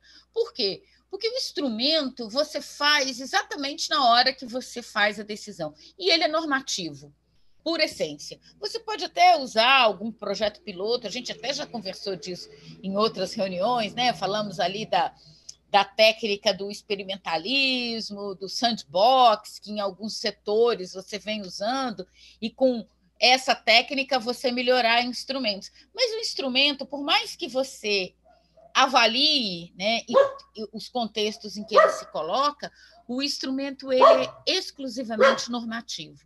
Mas ele é normativo pensado numa perspectiva, vamos dizer, é, cotidiana da gestão, da política. Né? E aí, quando eu estou falando da gestão, não estou pensando da gestão só como um conjunto de instrumentos que você coloca de pé, mas é como é que você faz, né, do ponto de vista prático, é, a implementação desses instrumentos, né? Como é que você coloca isso de pé? Como é que a política, e aí não é a política do partido tal, Beltrano ou Cicrano, mas como você constrói a concordância? Os casos que o Jorge colocou são muito ilustrativos disso. Né? Então, eu acho que a grande contribuição é, que o seu trabalho vai trazer para o estudo, para o campo, está muito relacionado ao, ao identificação dos instrumentos que você apresenta os três, a outorga, o plano de bacia e os comitês, a identificação, mas também o aprofundamento do estudo. E aí, aí eu acho que é um desafio para o doutorado, né? São três instrumentos muito importantes e, vamos dizer, é, centrais na discussão hídrica, né? na, na discussão regulatória é, de recursos hídricos, mas, ao mesmo tempo, talvez esses instrumentos eles precisam ser perguntados se na, no contexto que a gente tem hoje, eles ainda são eficazes, né? E para que, a quem eles servem e como é que eles se colocam nesse contexto de construir uma governança entre atores, interesses dos setores e normativos dentro disso. Então, eu penso que o seu trabalho ele lança luzes sobre essa perspectiva, mas talvez um desdobramento né, de estudos e uma discussão sobre isso leve a pensar de fato, mas qual é a eficácia desses instrumentos no contexto que a gente tem hoje? E aí, do ponto de vista metodológico, talvez pensar mais os estudos de caso em termos de implementação, de como esses instrumentos são implementados, né? E o que que ele e que, que é possível dizer sobre essa implementação, talvez seja o grande desafio de sair um pouco dessa, dessa vamos dizer, de algumas considerações que foram feitas pelos, pelos debatedores que me antecederam, em que você, é, vamos dizer, fica ali na, uh, no, terreno, no terreno árido Desculpa, gente, o telefone nunca toca nessa casa, ele toca o dia que eu estou falando. É, que você fica no terreno árido da. No terreno movediço, árido não, mas no terreno movediço, de não se saber se o que você quer falar sobre os instrumentos, sobre a eficácia deles ou sobre a eficácia da gestão. Acho que se você olha mais diretamente a implementação e como essa implementação e que tipo de governança essa implementação traz, talvez uh, essa interface fique mais fácil. E aí você consiga aprofundar um trabalho de gestão pública, né? um trabalho com, sobre política pública, ou que ofereça contribuições à política pública. Não que o seu trabalho não oferece, não ofereça. Ele oferece, certamente, porque ele chega a conclusões importantes sobre o tema da gestão hídrica, mas talvez o aprofundamento disso, além das conclusões, mas a verificação da eficácia desses instrumentos nos dias de hoje e que outras experiências poderiam ser pensadas, né? Acho que era isso. Acho que eu me ative aí os meus 10 minutos, eu não me preparei para falar muito mais. E, novamente, agradeço e parabenizo a você e a sua orientadora. Muito obrigada, professora Ana.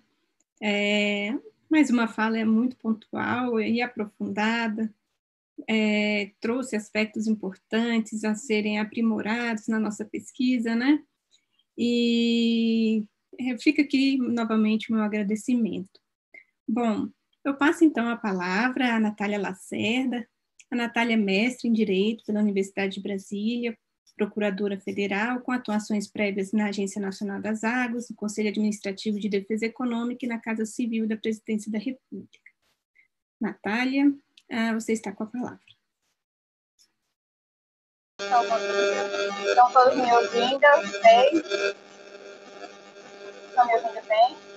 Sim. Ah, tá joia. um probleminha com a conexão, mas se você se acontecer qualquer outro problema, vocês me deixem saber, que aí eu começo, recomeço a minha aula, tá bom? Então, então vamos lá. É, o trabalho do André é um trabalho que eu tenho muito orgulho de ver, porque quando, logo que eu assumi na Agência Nacional de Aves, eu me senti sem respaldo jurídico para enfrentamento dos problemas que estavam acontecendo.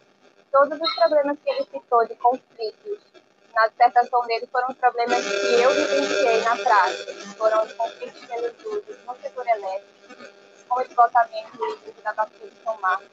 Eu vivi o conflito relacionado também com as outorgas do Rio Paraguai, com a suspensão das outorgas para usina hidrelétrica e vários outros conflitos que ele citou também de São Francisco, a cada momento eu estava ali participando dessas resoluções que disciplinavam os usos múltiplos em, operações reservatórios E eu me senti é, Natália, da... Oi, Natália. Peço, só desculpas por te interromper, mas você está com um chiado no fundo e o seu som está um pouco baixo. Eu não sei se é, eu faço é alguma microfone. Interferência e o, o Pode ser, tá um pouco... pode ser. É, eu estou colocando o microfone aqui, vocês estão conseguindo me ouvir melhor tá assim? Melhor. Então tá, eu vou segurar o eu vou segurar o microfone que eu creio que assim fica melhor. Melhorou. Melhorou. Melhorou, né? Então, vou falar por aqui segurando mesmo.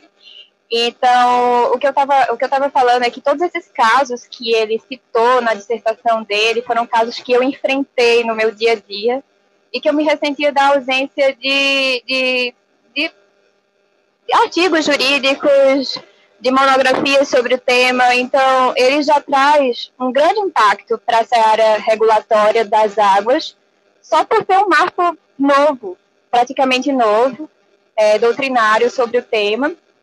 E uma das pontos que também que me chamou muita atenção foi ele destacar a fragmentariedade né, e a falta de integração da análise do recurso hídrico quando ele perpassa por vários setores. E, de fato, eu creio que seja difícil você separar essa análise setorial, apesar de ser uma crítica muito forte do André a respeito dessa segmentação da água, porque você vai ter vários ministérios falando sobre o assunto, Ministério de Minas e Energia, Ministério da Agricultura, até também nas, no âmbito estadual, as, as, secretarias que tratam do abastecimento, ah, e tudo isso realmente é difícil você propor uma integração já pela própria estruturação do governo e das formas que essas políticas públicas serão implementadas, porque todo mundo vai ter um olhar é, preponderantemente da, do setor que está trabalhando.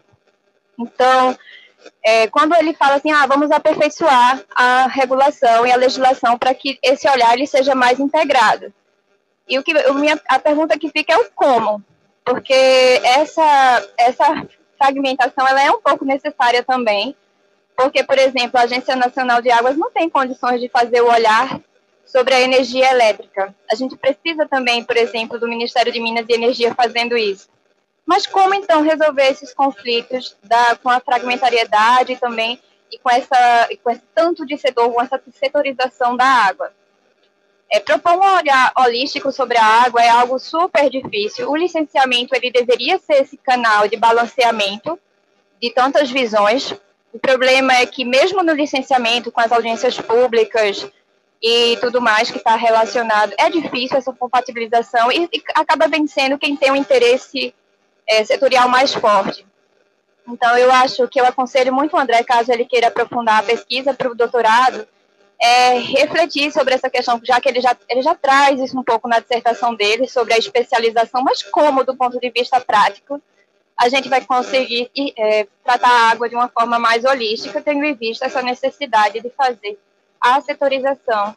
É, até mesmo porque é super difícil tratar, por exemplo, de energia elétrica que tem todo um olhar é, de, de, de, de tecnicidade mesmo, que impede, por exemplo, que muitos dos técnicos em outras áreas do governo, e principalmente quem está no licenciamento, consiga, é, como é que eu posso dizer, traduzir uma mesma linguagem para a resolução desses conflitos.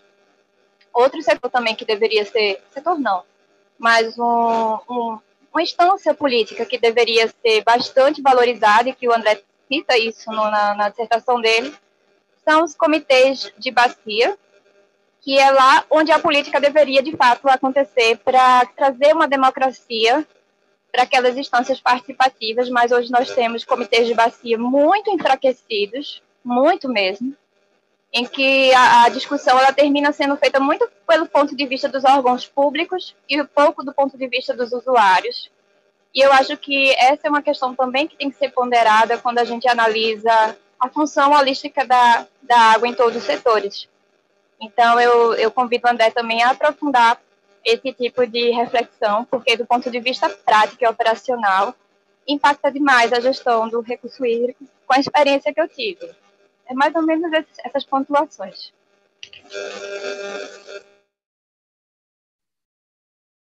Muito obrigada, Natália, pelas contribuições. É, é com satisfação receber esse olhar de quem esteve em alguns dos casos o que o André procurou trabalhar E então, ver essas contribuições, uh, mais uma vez, sendo aprimoradas é realmente satisfatório. É, com isso, a gente finaliza essa primeira parte da, do webinário e passamos às perguntas mais votadas. É, no caso, temos três perguntas, houve um empate em termos de votação, e vou ler essas três perguntas e imediatamente passo a palavra aos debatedores que, que então podem falar na ordem que aqui foi colocada, né? E caso precisem que eu repita alguma, é só perguntar que eu, que eu falo novamente. Então, a nossa primeira pergunta foi da Luísa Custer, que é: já que a integração hídrica é insuficientemente integrada, como poderíamos promover essa integração por meio do direito? A segunda pergunta é do Alexandre Magrinelli dos Reis, que é: o conflito surge porque temos sistemas de poder aplicados a um mesmo território com unidades de referências diferentes. É possível migrar para um federalismo hídrico? E temos uma terceira pergunta, que é da Márcia Santos Souza Fernandes, e ela é direcionada especificamente ao André. André, é possível falar em gestão sustentável dos recursos hídricos no modelo atual de desenvolvimento que estimula a apropriação e acentua as desigualdades? Bom, então eu passo a palavra aos debatedores, é, iniciando pelo André, e aos demais debatedores que se sentirem à vontade e quiserem trazer as suas colocações, ah, é, é, podem fazê-lo. André. Obrigado, professora. É, bom, como uma fala de encerramento, eu gostaria de agradecer muito a todas as contribuições, todos os professores convidados, a, a mediação da professora Ana Cláudia Farranha também são extremamente valiosas e fico muito feliz porque as considerações que eu vinha pensando ao longo da apresentação, elas estão é, conectadas com as perguntas e elas fornecem respostas também que me conduzem para a pesquisa do doutorado.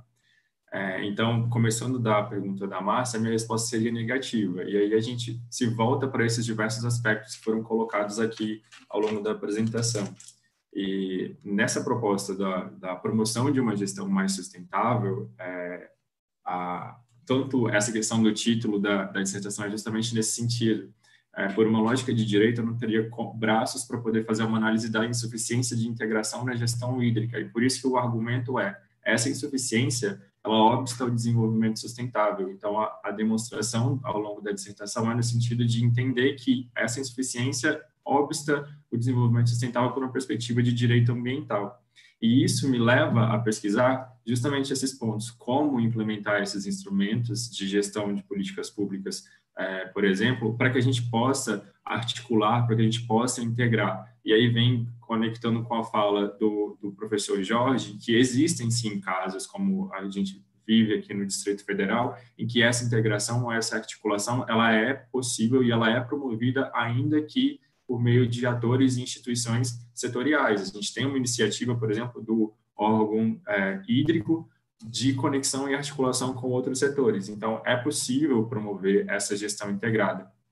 E aí, para que a gente possa fornecer essa segurança, é, também colocada pelos expositores, que é um papel do direito, a minha proposta de continuidade de pesquisa é justamente entender quais seriam, então, os fundamentos jurídicos da integração ambiental aplicado aos recursos hídricos, com pano de fundo também na análise de casos, em especial casos de crise hídrica que versem é, em situações de escassez ou até mesmo em situações de rompimento de barragem. Agora a gente tem experimentando mais situações de alagamentos também, e é justamente entender como operacionalizar a integração a partir desses instrumentos jurídicos e, em especial, a partir da experiência desses atores que se organizam de forma isolada, que por questões de uh, tecnicidade, de eficiência administrativa, para que a gente possa fornecer respostas mais integradas que colaboram mais para esse desenvolvimento sustentável que é proposto na nossa política, assim como na política de recursos marinhos, por exemplo. Obrigado. Eu posso falar um pouco sobre o federalismo, sobre a pergunta do federalismo? Acredito que sim. É... É...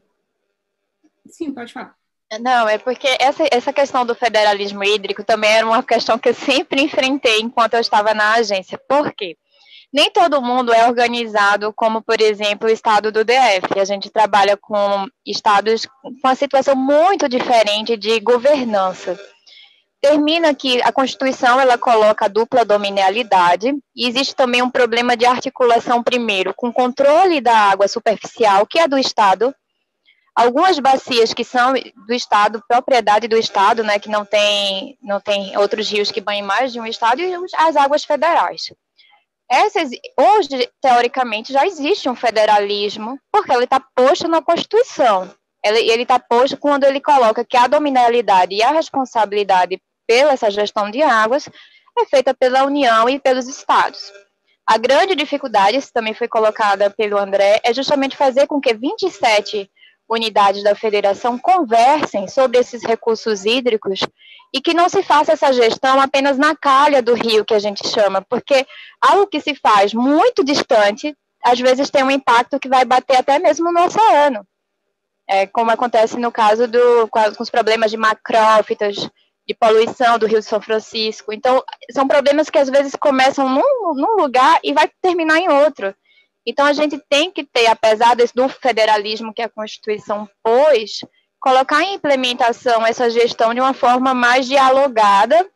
Isso é bastante estimulado na ANA, mas é muito difícil trabalhar com essa multiplicidade institucional do ponto de vista da governança, entende? Então, já, já é correto falar que existe esse federalismo, que precisa realmente é fortalecer essas bases de comunicação entre os estados e os diversos entes e também a população que tem que ser empoderada através dos comitês de bacia.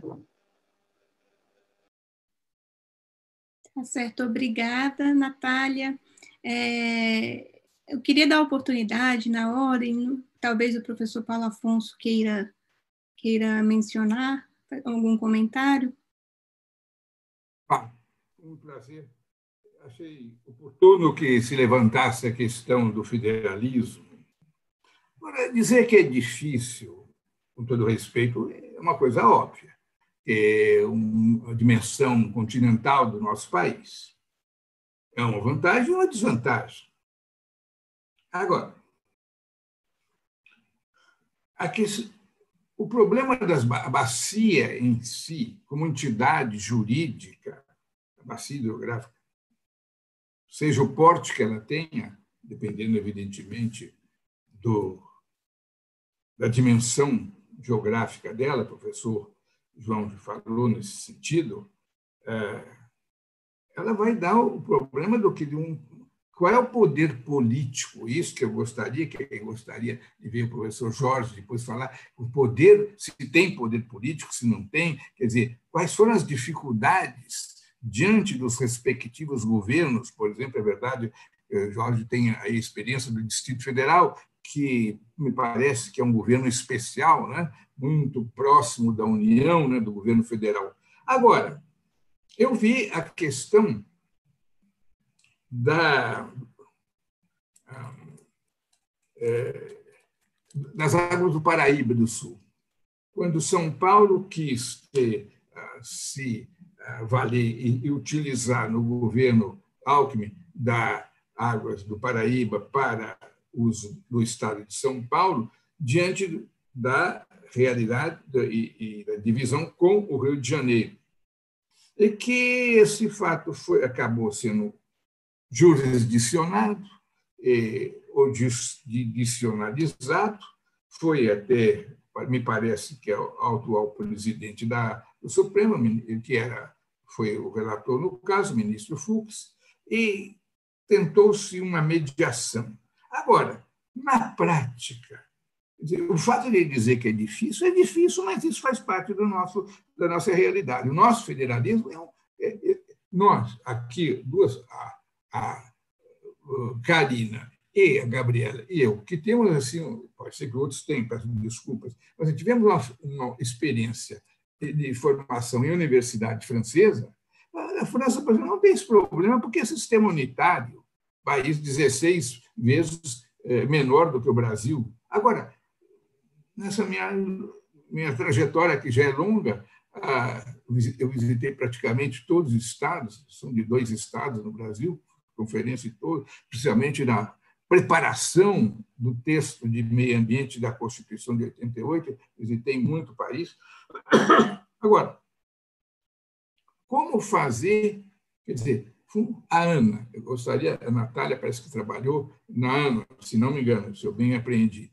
Quer dizer, a Agência Nacional de Águas consegue ter uma, uma independência política do governo federal para exercer o papel de conciliador, joga esse problema. Eu gostaria de voltar, quero só falar esse momento eu, que eu, eu levantei.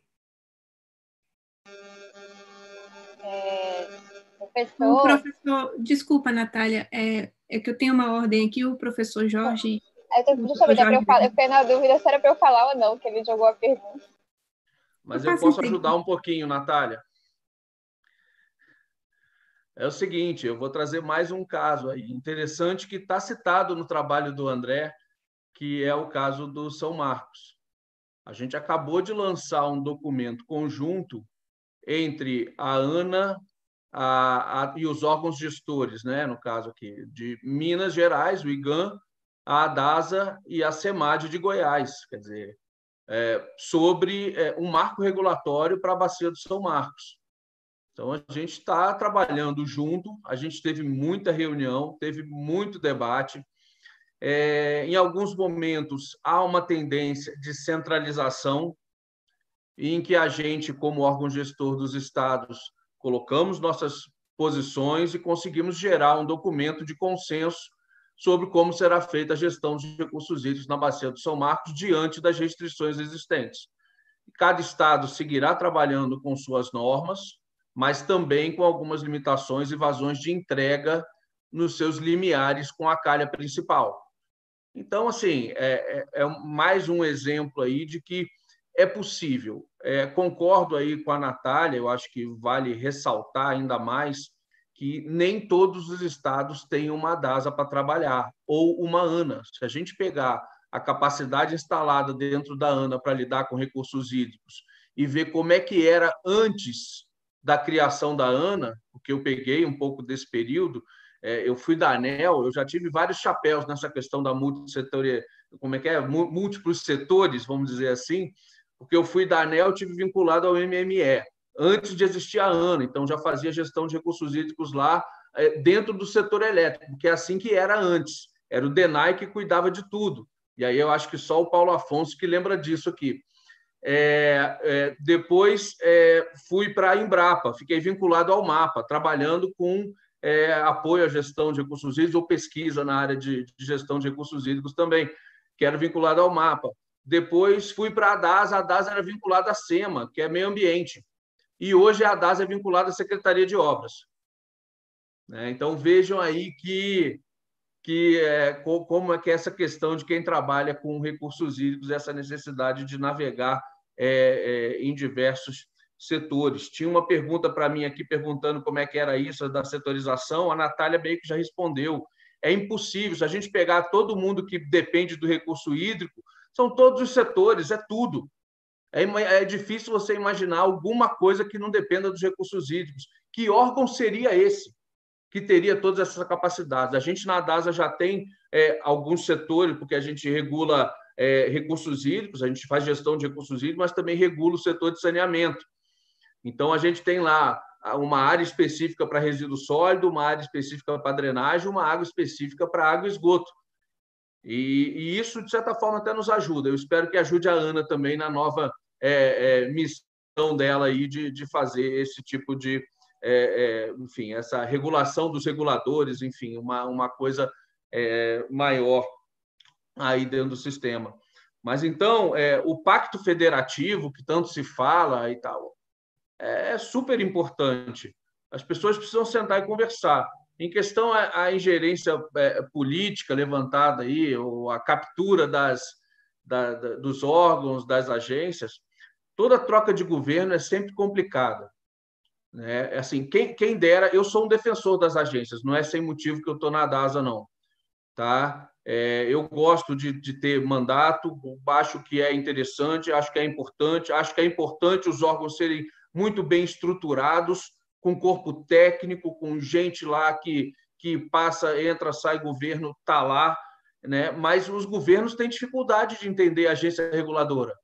Quando alguém assume o governo, tem dificuldade. E aí, quando a lei não é muito clara, e aí sim, eu acho que um pouco do comentário que eu fiz lá atrás, sobre quais são as responsabilidades, sobre a independência, sobre a forma de escolha dos dirigentes dessas instituições, do perfil técnico, é, enfim, é, de evitar essa coisa política, como levantado pelo João aí, que muitas vezes acontece, né, de, de uma, uma, uma, uma, politização do processo de tomar decisão. É, isso tudo, obviamente, atrapalha nesse processo de integração tão desejado e tão levantado aí no trabalho do André de forma correta. E nem todo lugar funciona. O que eu quis dizer na minha fala é que é possível, com a legislação vigente, funcionar. E aí traz a fala da Ana Cláudia da questão de governança, e aí essa continuidade acaba sendo importante. Eu estou na DAS há três anos, eu não, eu não vou aqui fazer conta de quantos secretários diferentes já passaram em diferentes setores aí que interagem com a gente. Né? São coisas distintas. E, e antes, aqui no Distrito Federal, era feita pela Secretaria de Meio Ambiente que tinha vezes que, quando mudava o governo, mudava todo o quadro. E o quadro era pequeno. Nós ainda temos lugares no Brasil que a gestão de recursos hídricos é feita em ambientes assim, que tem quatro, cinco pessoas cuidando dos recursos hídricos do Estado, cuidando da lei de recursos hídricos do Estado. Aqui no, aqui no DF, nossa superintendência de recursos hídricos tem 40 pessoas no DF, que é o quadradinho. Tá? Acho que eu já falei demais, mas, enfim, tentando contribuir aí um pouco é, com essa discussão é, sobre a questão do federalismo e essas é, dificuldades, como bem colocado pelo Paulo Afonso, normais, mas a gente está lá é para é para resolver isso aí e a gente precisa ter instituições fortes, estruturadas e lei forte que dê segurança para que isso é, aconteça. Obrigada, doutor Jorge. É, professor João Mendes, se quiser dar uma contribuição. Me escutam? Sim. É, bom, eu vou ser rápido também na minha fala. É, vocês estão escutando latidos ao fundo? Não, peraí, então.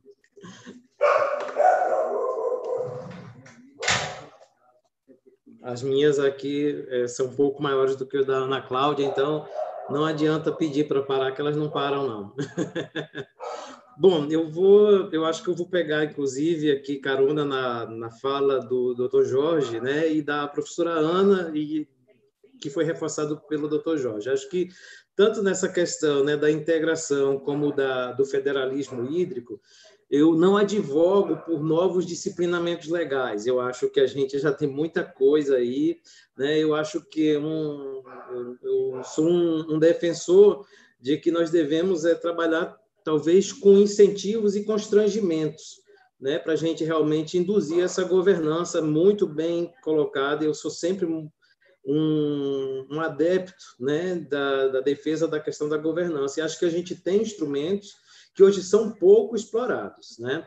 E eu acho que talvez o principal instrumento para a gente induzir uma boa governança, né, dentro dessa perspectiva de incentivo e constrangimento, é exatamente orçamento. Orçamento é um bom, é um, é um como a gente fala no governo federal, uma boa cenourinha, né? É, então, eu acho que o, debate, né, pode começar por isso, pode se pensar exatamente numa numa visão, né, do fazer conjuntamente a partir da compreensão de um problema complexo e, portanto, multissetorial, né? É, penso também, né, que concordo com a doutora Natália, né, acho que a gente tem um recorte já, já posto aí das bacias hidrográficas. Mesmo com esse recorte, essa, essa gestão não é fácil, né, e, e aqui eu vou encerrar só com dois, dois causos, né, um que eu vivencio, vivencio diretamente dentro do Ministério do Desenvolvimento Regional, considerando que hoje a ANA está dentro, é uma das nossas vinculadas, É, então, nós temos hoje essa política né, de recursos hídricos dentro do Ministério, mas também temos a política de irrigação. E eu já tive a oportunidade de estar dentro, numa reunião em que havia uma clara disputa, quase indo às vias de fato, por causa de uma discussão sobre essa, eh, as questões de uso. Né? É, foi colocado dentro do Conselho uma discussão sobre isso e, e houve um, um uma lavação de roupa suja de equipes do mesmo ministério, né? É, então isso mostra claramente, né, aquilo que eu tinha pontuado. A gente tem um no limite, no limite, os mandatos e a defesa das políticas leva às vezes até um sectarismo da burocracia. Eu, eu cunho muito esse, esse, uso muito esse termo, né? É porque é, é, é, é, o, é o limite, é o extremo mesmo, onde ninguém consegue ver o outro, ninguém consegue interpretar é, ou, ou, ver um canal para se estabelecer uma ponte, né? E a outra questão também que eu acho que é importante para a gente refletir nessa discussão né, da bacia e do federalismo, é, recentemente eu publiquei um artigo na, na revista Cerrados, da Universidade de Montes Claros, é, sobre a desterritorialização né, dos atingidos pelo desastre de Mariana. E ali, né, eu, eu fiz, eu, eu trabalhei com isso durante dois anos. É, eu acompanhei isso como representante da Presidência da República lá é, e vi que ah, havia, por exemplo, no plano, né, e lembro de uma, de uma trecho aí da fala do Dr. Jorge, ele assim, os planos não podem ser os, os, uh, os elementos que vão solucionar todos os problemas, mas às vezes o plano ou uma baixa governança também faz com que não se veja o elementar. O plano da bacia do Rio Doce, né, que eu analisei para poder construir esse, esse artigo, ele tangencia ou quase negligencia a discussão da atividade minerária, muito próximo né, da, dos rios que compõem a bacia. É, e aí, quer dizer, isso, portanto, nunca tinha sido objeto né, de uma discussão, de um debate dentro do, do comitê da bacia. E quando há o desastre daquela natureza, de fato, quer dizer, não se tinha um, um plano de risco, não se tinha nenhum um, um instrumento que pudesse, digamos, é, mitigar os efeitos do derramamento né, lá de, de fundão. É, eu, eu, coloquei isso só para que a gente tenha uma noção, de fato, né, de quanto é de de quão é complexa essa discussão é, de território, do federalismo e do recorte, que muitas vezes é abrigado até dentro da Constituição, mas vai depender muito da vontade política e da força de vontade das instituições em promover essa coordenação. Era isso, professor. Obrigado. Obrigada, professor João. Professora Ana Farranha.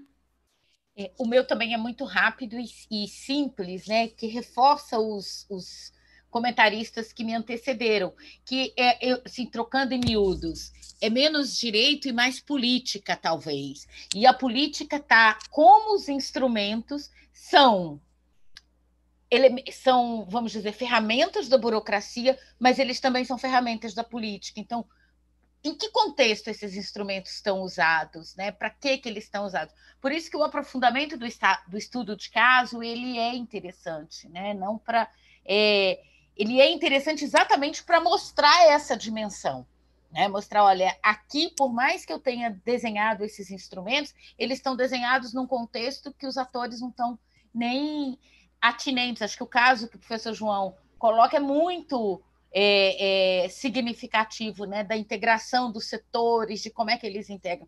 É, tem uma brincadeira que a gente faz que é pensar fora da caixa. Né? Então, acho que esse é o grande desafio quando a gente olha a questão hídrica, como a gente consegue pensar fora da caixa. Porque da, senão a gente pode ter mandatos muito bem definidos, né, regras muito bem definidas, mas que no fundo, no fundo, na hora de você amarrar isso com uma compreensão e um compromisso, a gente acaba não tendo, né? Mas era só isso. Obrigada. Muito obrigada, Ana. A Natália? É, oi, pessoal. Eu peço desculpas por ter falado aquela hora, tá certo? Que você começou. É, na verdade, é só para fechar falando um pouco do que o professor Paulo provocou sobre a independência da agência. Eu sinto na prática uma certa independência, sim, mas sempre tem a questão da ingerência política. mas eu sinto muito também uma, um fortalecimento assim dos, dos, setores econômicos, entendeu? Nessa briga de quem é que vai ficar com a prioridade dos recursos hídricos, porque na maior parte das vezes os planos de, de bacia não estão resolvendo essa questão. E aí é onde entra é o jogo da burocracia, o jogo político, o jogo de poder para no, no, no, tratar dessas prioridades, que a gente sabe que é legal é só o abastecimento, né? e a dessedentação de animais. Então, é isso que eu vejo na prática. Muita força da, do setor de energia elétrica, mas também é, muita força dos setores, e, a, e essa briga né, que fica. E também para falar que eu acho que, pela minha percepção, uma grande questão que precisa estar tá em, em cena é que a, a questão da água, a agenda da água, ela esteja muito evidente para a população, porque é um tema que eu acho que, na minha opinião, passa muito despercebido. A gente só vai falar nele quando tem uma crise hídrica muito grande ou então um desastre ambiental das proporções que aconteceram em, eh, aconteceram em Brumadinho e Mariana, quando isso deveria estar muito no planejamento e não na solução de problemas já verificados. Então, creio que a agenda, vocês conseguindo, a partir, por exemplo, de eventos como esse, trabalhos como o do André, colocar essa agenda numa agenda maior, tanto acadêmica como política da água, que eu acho que isso também é um passo importante para o amadurecimento da gestão hídrica. Poderia falar um pouquinho? Gabriela? Claro, professor, pode falar. No seguimento do que tudo foi falado aí, eu gostaria de suscitar, até no, na, na, corrente que a Natália acabou de falar, é, a percepção dos problemas, como está sendo a participação do público, dos usuários. Porque eu notei, até agora, nós falamos muito das entidades, mas entidades públicas. Mas sempre hoje, felizmente, a questão, os usuários, ou em, vários é, é, setores, já se fala em direito da participação, desde até da formação do próprio CONAMA, do Conselho Nacional do Meio Ambiente. Como é que está sendo passada e quais são as perspectivas que o André tem para esse doutorado em colocar o seguinte, além, na resolução dessa articulação, dessa integração, a população que é a interessada, quer dizer, o povo, população, os usuários.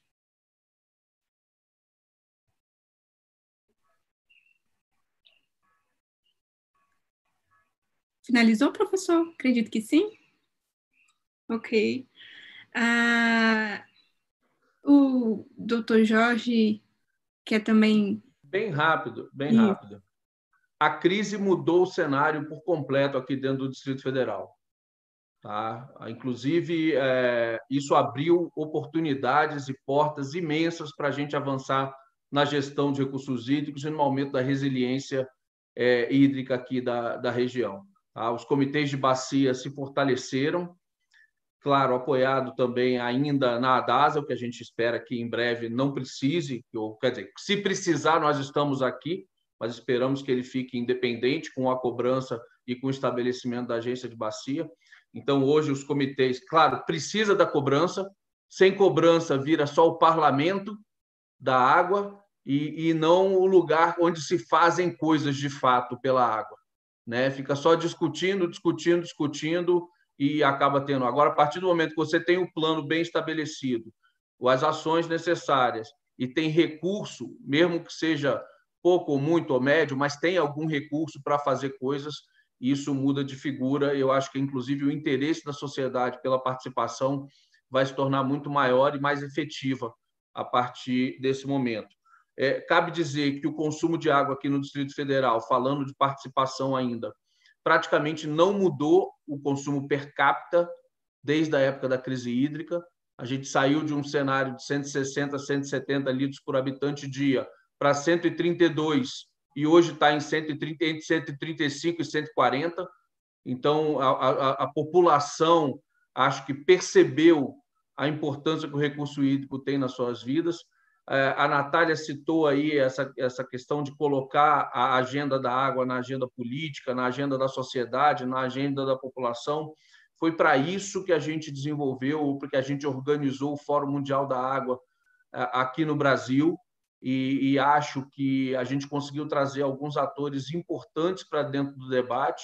A própria discussão recente sobre a, a, o novo marco do saneamento, acho que também colocou o assunto muito em evidência. A gente espera que dê certo, né, com todas as, é, as nuances aí da, do, do debate, né, mas a gente torce para que, que dê certo e que a gente consiga avançar ainda mais para resolver as nossas mazelas referentes à, gestão dos recursos hídricos, que nem tudo são flores, tá? Apesar de eu ter, ter tido uma fala aqui em geral é, positiva em relação à gestão dos recursos hídricos, mas era também para fazer um contraponto aí aquilo que foi colocado de que é, é possível. A gente precisa ter sim a sociedade mobilizada, os governos mobilizados, é, os, as pessoas que assumem essas posições com possibilidade de fazer a integração de fato eu iria além do que a Ana Cláudia comentou, né? Sair, não, não, a gente não precisa tanto do direito, mas mais de políticas.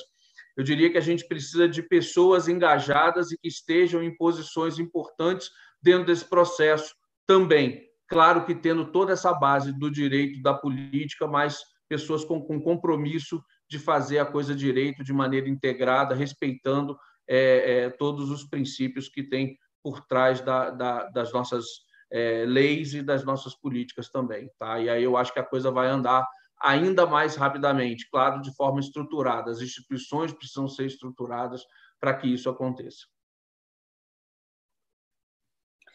Muito obrigada, doutor Jorge. Gostaria de saber se mais algum debatedor queira fazer uma rápida contribuição. André? É, obrigado, professora. Só para voltar em alguns aspectos, e também a pergunta do, do professor Paulo Afonso em relação à inserção da, da população e para as pessoas a quem essa política é voltada, essa também é uma preocupação e eu, enquanto pesquisador do tema do doutorado, com esse debate que suscita diversos problemas e diversos pontos que merecem uma atenção, eu fico muito feliz e, e o debate para mim é extremamente enriquecedor. E nesse ponto, e, e, do ponto de partida em que eu estou no doutorado, a, a doutrina que trata de a, da integração de políticas ambientais, ela traz um aspecto interno e interno da interno e externo da integração. E a gente, o que a gente vem discutindo acerca dos setores, dos atores, das instituições, é mais esse aspecto interno. O externo é quando a gente se volta para a sociedade civil. Então, eu também penso nesse nesse papel da sociedade e do cidadão individual, assim como o professor eh, Jorge também pontuou no começo da fala, porque de fato essa integração, esses, essa a população, a sociedade, ela também integra esse cenário de, de gestão dos recursos hídricos e desempenha um, um grande papel aí nesse nessa nessa gestão. É, novamente eu agradeço a todos os debatedores e debatedoras, eu fico muito feliz com o debate. Muito obrigado. Muito obrigada, André. Embora eu seja só mediadora, eu fui refletindo em cada uma das falas e eu percebi alguns elementos que, que encerram esse debate. Uh, o primeiro dele, eu observo que, ao ter escolhido há alguns anos e ter fomentado esses projetos de pesquisa em recursos hídricos, em estudos de direito e recursos hídricos, ah, na Faculdade de Direito da Universidade de Brasília, é, vendo hoje as falas aqui, eu percebo que a gente está no caminho certo. É uma área carente de pesquisa, de estudos de caso, e ela é desafiadora por si só. A, a conexão que ela faz com outras áreas, é, para o pesquisador, ela também é um desafio, porque a gente, a, a, a gente precisa aprender a dialogar, a respeitar, e é como colocar o direito a serviço e aprimorar para que ele também não seja um impedimento né, para esses outros setores.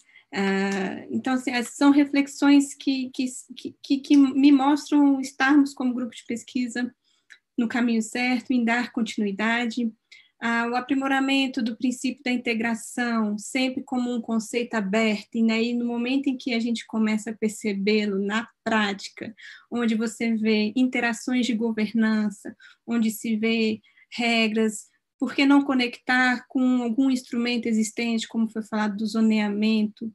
É, e, e, foi um primeiro passo que, quando, quando começamos a pesquisar o direito dos recursos hídricos, onde estaria o direito e como ele poderia melhor dialogar com a gestão, os instrumentos eles foram fundamentais. E aí, como poder propiciar um melhor uso disso para que a gestão tenha sua segurança jurídica, para que se tenha uma minimização dos conflitos, né? Porque os conflitos eles é, eles estão aí, eles vão existir.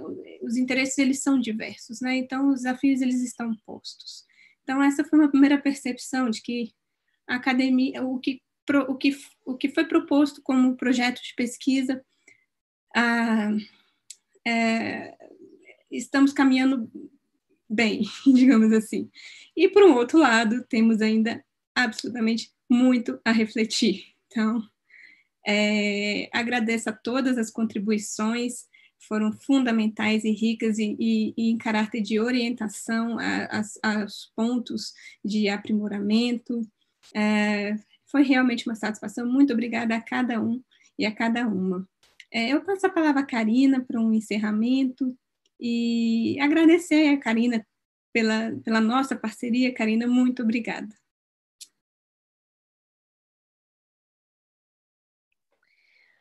Bom, é, eu também aqui só vou fazer agradecimentos, não vou fazer nenhuma conclusão substancial sobre o tema, então agradeço a todos os debatedores e debatedoras.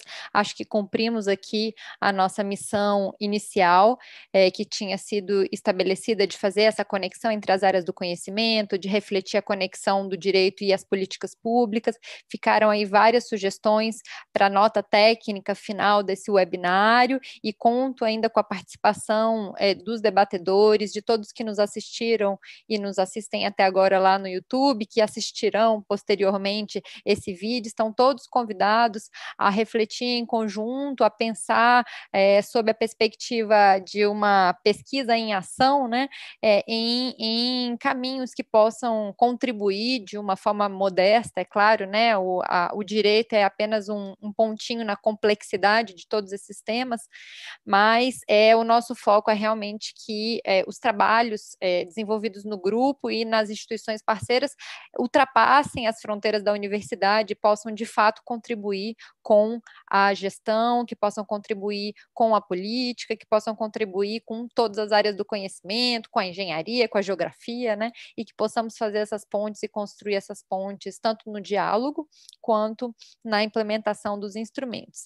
Então, eu acho que o webinário de hoje mostrou que os desafios que nós é, temos conversado né, nos outros, é, nos oito primeiros webinários que antecederam de hoje, que trataram muito mais do tema de recursos marinhos e recursos uh, e meio ambiente marinho, a gente vê que os desafios são muito similares e que o ponto central, é, tanto dos debates para recursos marinhos quanto para recursos hídricos, é o ponto da integração, é o ponto da articulação, é a conexão entre as áreas. Esse é um pouco o, o coração é, da, do grupo de pesquisa, e então eu acho que atingimos aqui o objetivo e fica o convite para que é, outras instituições, principalmente é, também da área de recursos hídricos, possam nos auxiliar, acompanhar as atividades, participar, e esse é um projeto que que não se, não se finalizará esse ano, ele continuará ano que vem, e, e espero que possa, é, no, no final, né, contribuir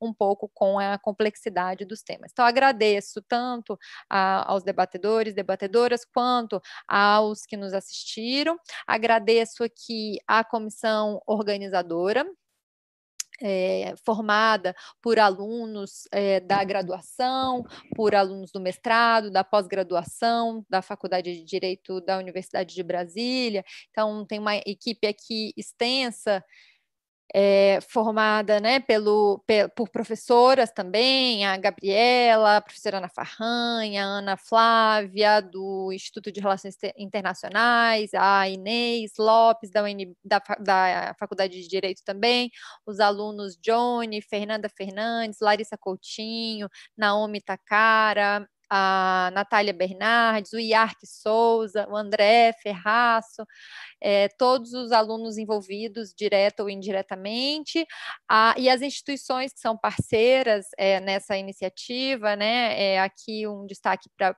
o painel Mar, que nos, desde o início nos apoia, a Liga das Mulheres pelos Oceanos, e vários colaboradores IBDMA, faculdades, institutos de pesquisa como o UFC, Mackenzie, FURG, é, entre outros grupos de pesquisa, cátedras é, coordenados por diversos professores aí no Brasil todo, e fica o convite para que mais pessoas colaborem, integrem, e já deixo aqui o convite para o próximo webinário que ocorrerá na semana que vem, na, no dia 22 de outubro, próxima quinta-feira, e ele vai trabalhar é, em cima de um projeto de lei, que é o projeto de lei 6969, cujo título hoje é, é a Instituição da Política Nacional para a Gestão Integrada, a Conservação e Uso Sustentável do Sistema Costeiro e Marinho e da outras providências.